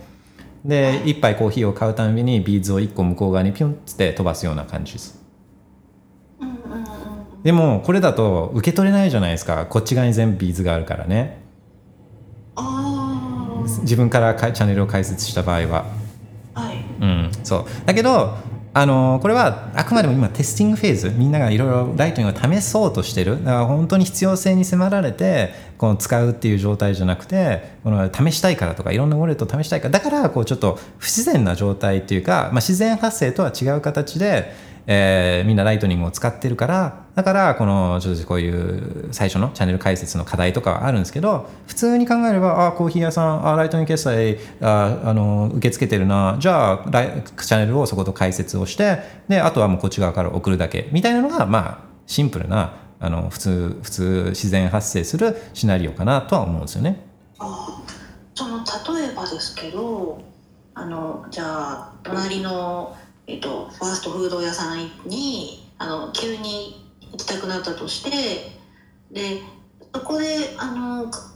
チャンネルを開設したいなって思った時にはあのもうなんだろうお店の店頭ですぐパッとできるってことですか？えーこれは、まあ、そういうのをやってるところももちろんあるしっていうことなんですけど、まあ、あとはあのそういうことかんそれが一番ですね多分行きつけのお店みたいなのはもうそことずっと毎日コーヒーが買うっていうのが分かってるんだったらそことチャンネルを開設しちゃえば、まあ、一番効率的だしそこれちなみに直接チャンネルを開設するメリットの一つとしては手数料かかんないです。ゼロです。ゼロ。あの、0.001サトシとかじゃなくて、もうゼロなんです。ゼロ。なので、これはもう、あの、それが一番いいんですね。だけど、たまにしか行かないところとか、まあ、もしかしたら一回行って終わりみたいなところとは、チャンネルを解説するっていうのは、まあ、そういうことはしないわけですよね。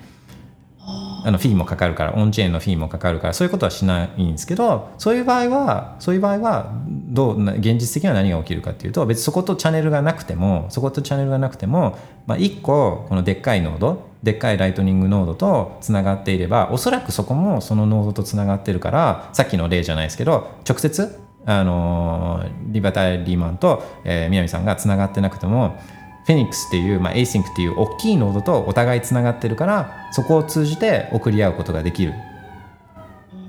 うん、なので、うん、今のファストフード屋さんに行った例だったらあ直接そことチャンネルがなくてもまあ Async とつながってるフィニックスとつながってるからでそこもおそらくフィニックスとつながってるから別にチャンネルのことを考えずに、えー決済することはできる送ることはできる。ああなるほどえっと今じゃあ私の状態その私は自分の俺とブサとしてやり取りをしただけですけどこれはもう A シンコと私がチャンネルがつながってるっていうそうです。あそうです。なんかそのさっきのチャンネルマネジメントの画面で相手側のノードの名前とかって出てきてないですか？あのそれは出てきてなくて。あ相手側とか表あの名前とか特になしなしですか？えはい。あうん。のペイメントチャンネルですよね。ペイメントチャンネルです相手の名前はあサマリーチャンネル ID そうですね。そのそういう画面とかでなんか出てこないですか？あのーサマリーよりも1個のチャンネルの details みたいなんであるんじゃないかなとは思うんですけどね。パッと見た感じは。なさそうですか？はい、うーんそうですね。あのそう相手がまあでもほぼ間違いないですね。それは ACINQ とあのチャンネルがあるっていう状態ですね。うーんなるほど。じゃじゃあ最低限あのやり取りはできるってうん感じできる。ね今の状態だと全然できるんです。なるほど。毎回さっきみたいな4000冊みたいな手数料かかっちゃうんですかね？それはいや、えーあちょっと一応見ときましょうか。手数料のかかりがいやあの受け取るさっきも言ったように今向こう側にあるあのビーズ糸の向こう側にあるビーズの数の範囲内であればあの手数料はまあほぼかかることなく受け取ることはできるはずです。でそれを超えて受け取ろうとするとビーズが足りないじゃないですか向こう側にあるビーズを超えて受け取ろうとするとこれは向こう側がさらにそのチャンネルを拡大拡張しなきゃいけないんでこれはあのフィー取られるんですね。なのでまあこれちょっとフェニックスを今後使っていこうメインで使っていこうって思うんであればあの初っ端にある程度もう使うだろうこっち側から送るだろうと思われる金額を一括で送ってた方がいい可能性はあるんですけどこれはちょっと今調べようと思ってるのはそのフィーのかかり方にまたよってフィーあの変わってくるんですね。その1回こっきりでかかるフラットフィーみたいな定額料金だったら定額料金だったらもう1回でまとめていっぱい送っちゃった方がいいしフィーのかかり方によってはもしかしたら何回かに分けた方がフィー的には良くなったりもするんですねだそういうのはちょっと見ないと分かんなくてえー في في في في في في في في في في في What are fees? What are the fees? これね、えー、What are the fees? Sending via lightning は0.4% plus 4 sats ね。Receiving via lightning no fees. Sending on chain, receiving on chain, requesting inbound liquidity ね。これか、1% plus mining fees。えー、あ、これか。Receiving on chain, swap in or lightning with inf insufficient liquidity. うーんそうね。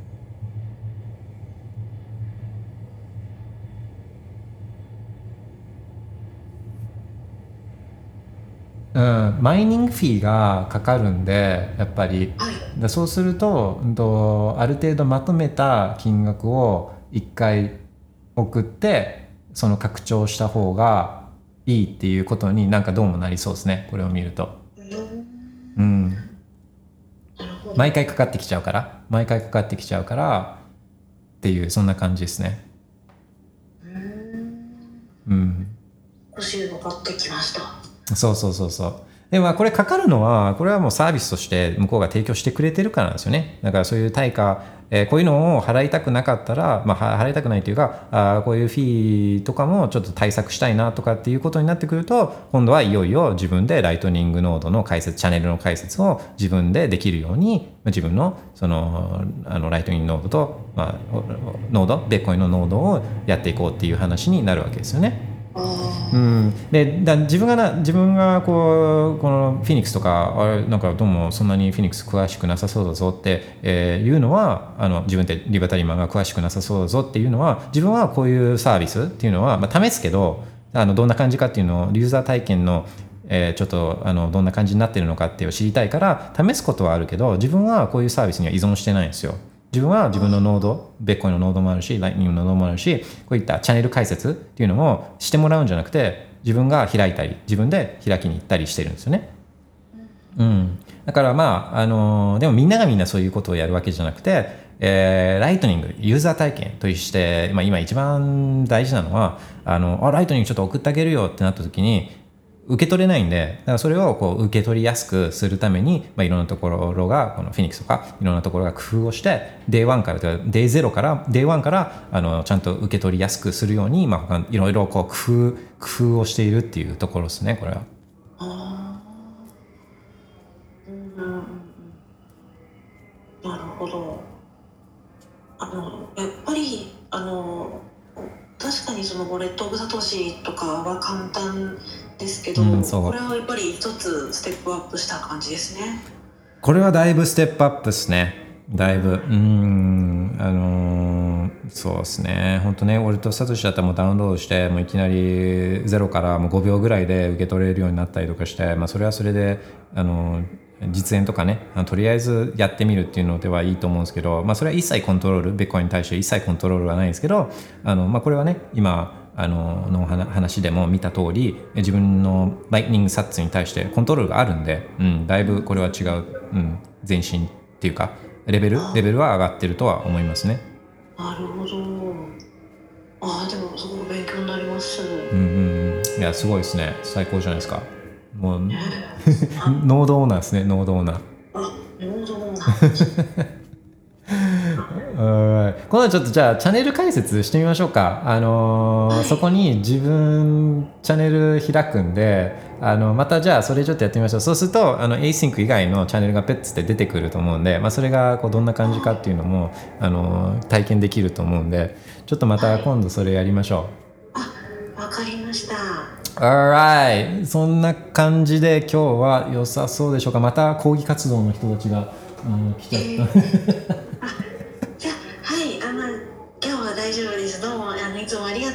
Alright, thank you very much. Have a nice weekend. はい、ありがとうございます。ああ、しげみ皆さんありがとうございました。そう、ライトニングのことは確かにあんまり、あれですもんね、そん話すこともあのないんで、まあ複雑なんですよね。今もこうちょっと聞いててもらってあの感じたと思うんですけど、まあ、ライトニング本当複雑で、えーなかなかこう、まあ、オンチェーンのね、ビットコインの話でも結構もちろんそのディープに行けばすごいニュアンスがある話だったりするんですけど、まあ、それに加えてこのライトニングっていうのはね、なかなかあのさらにねさらに複雑性があの増えるんで、まあ、でもライトニングっていうのはそうチェックコインみたいにこのなんかあの別のブロックチェーンとか別のトークンとかがあるんじゃなくてこのベッコインのベッコインのみんなが大好きベッコインの、えー別の使い方っていうか工夫使い方を工夫した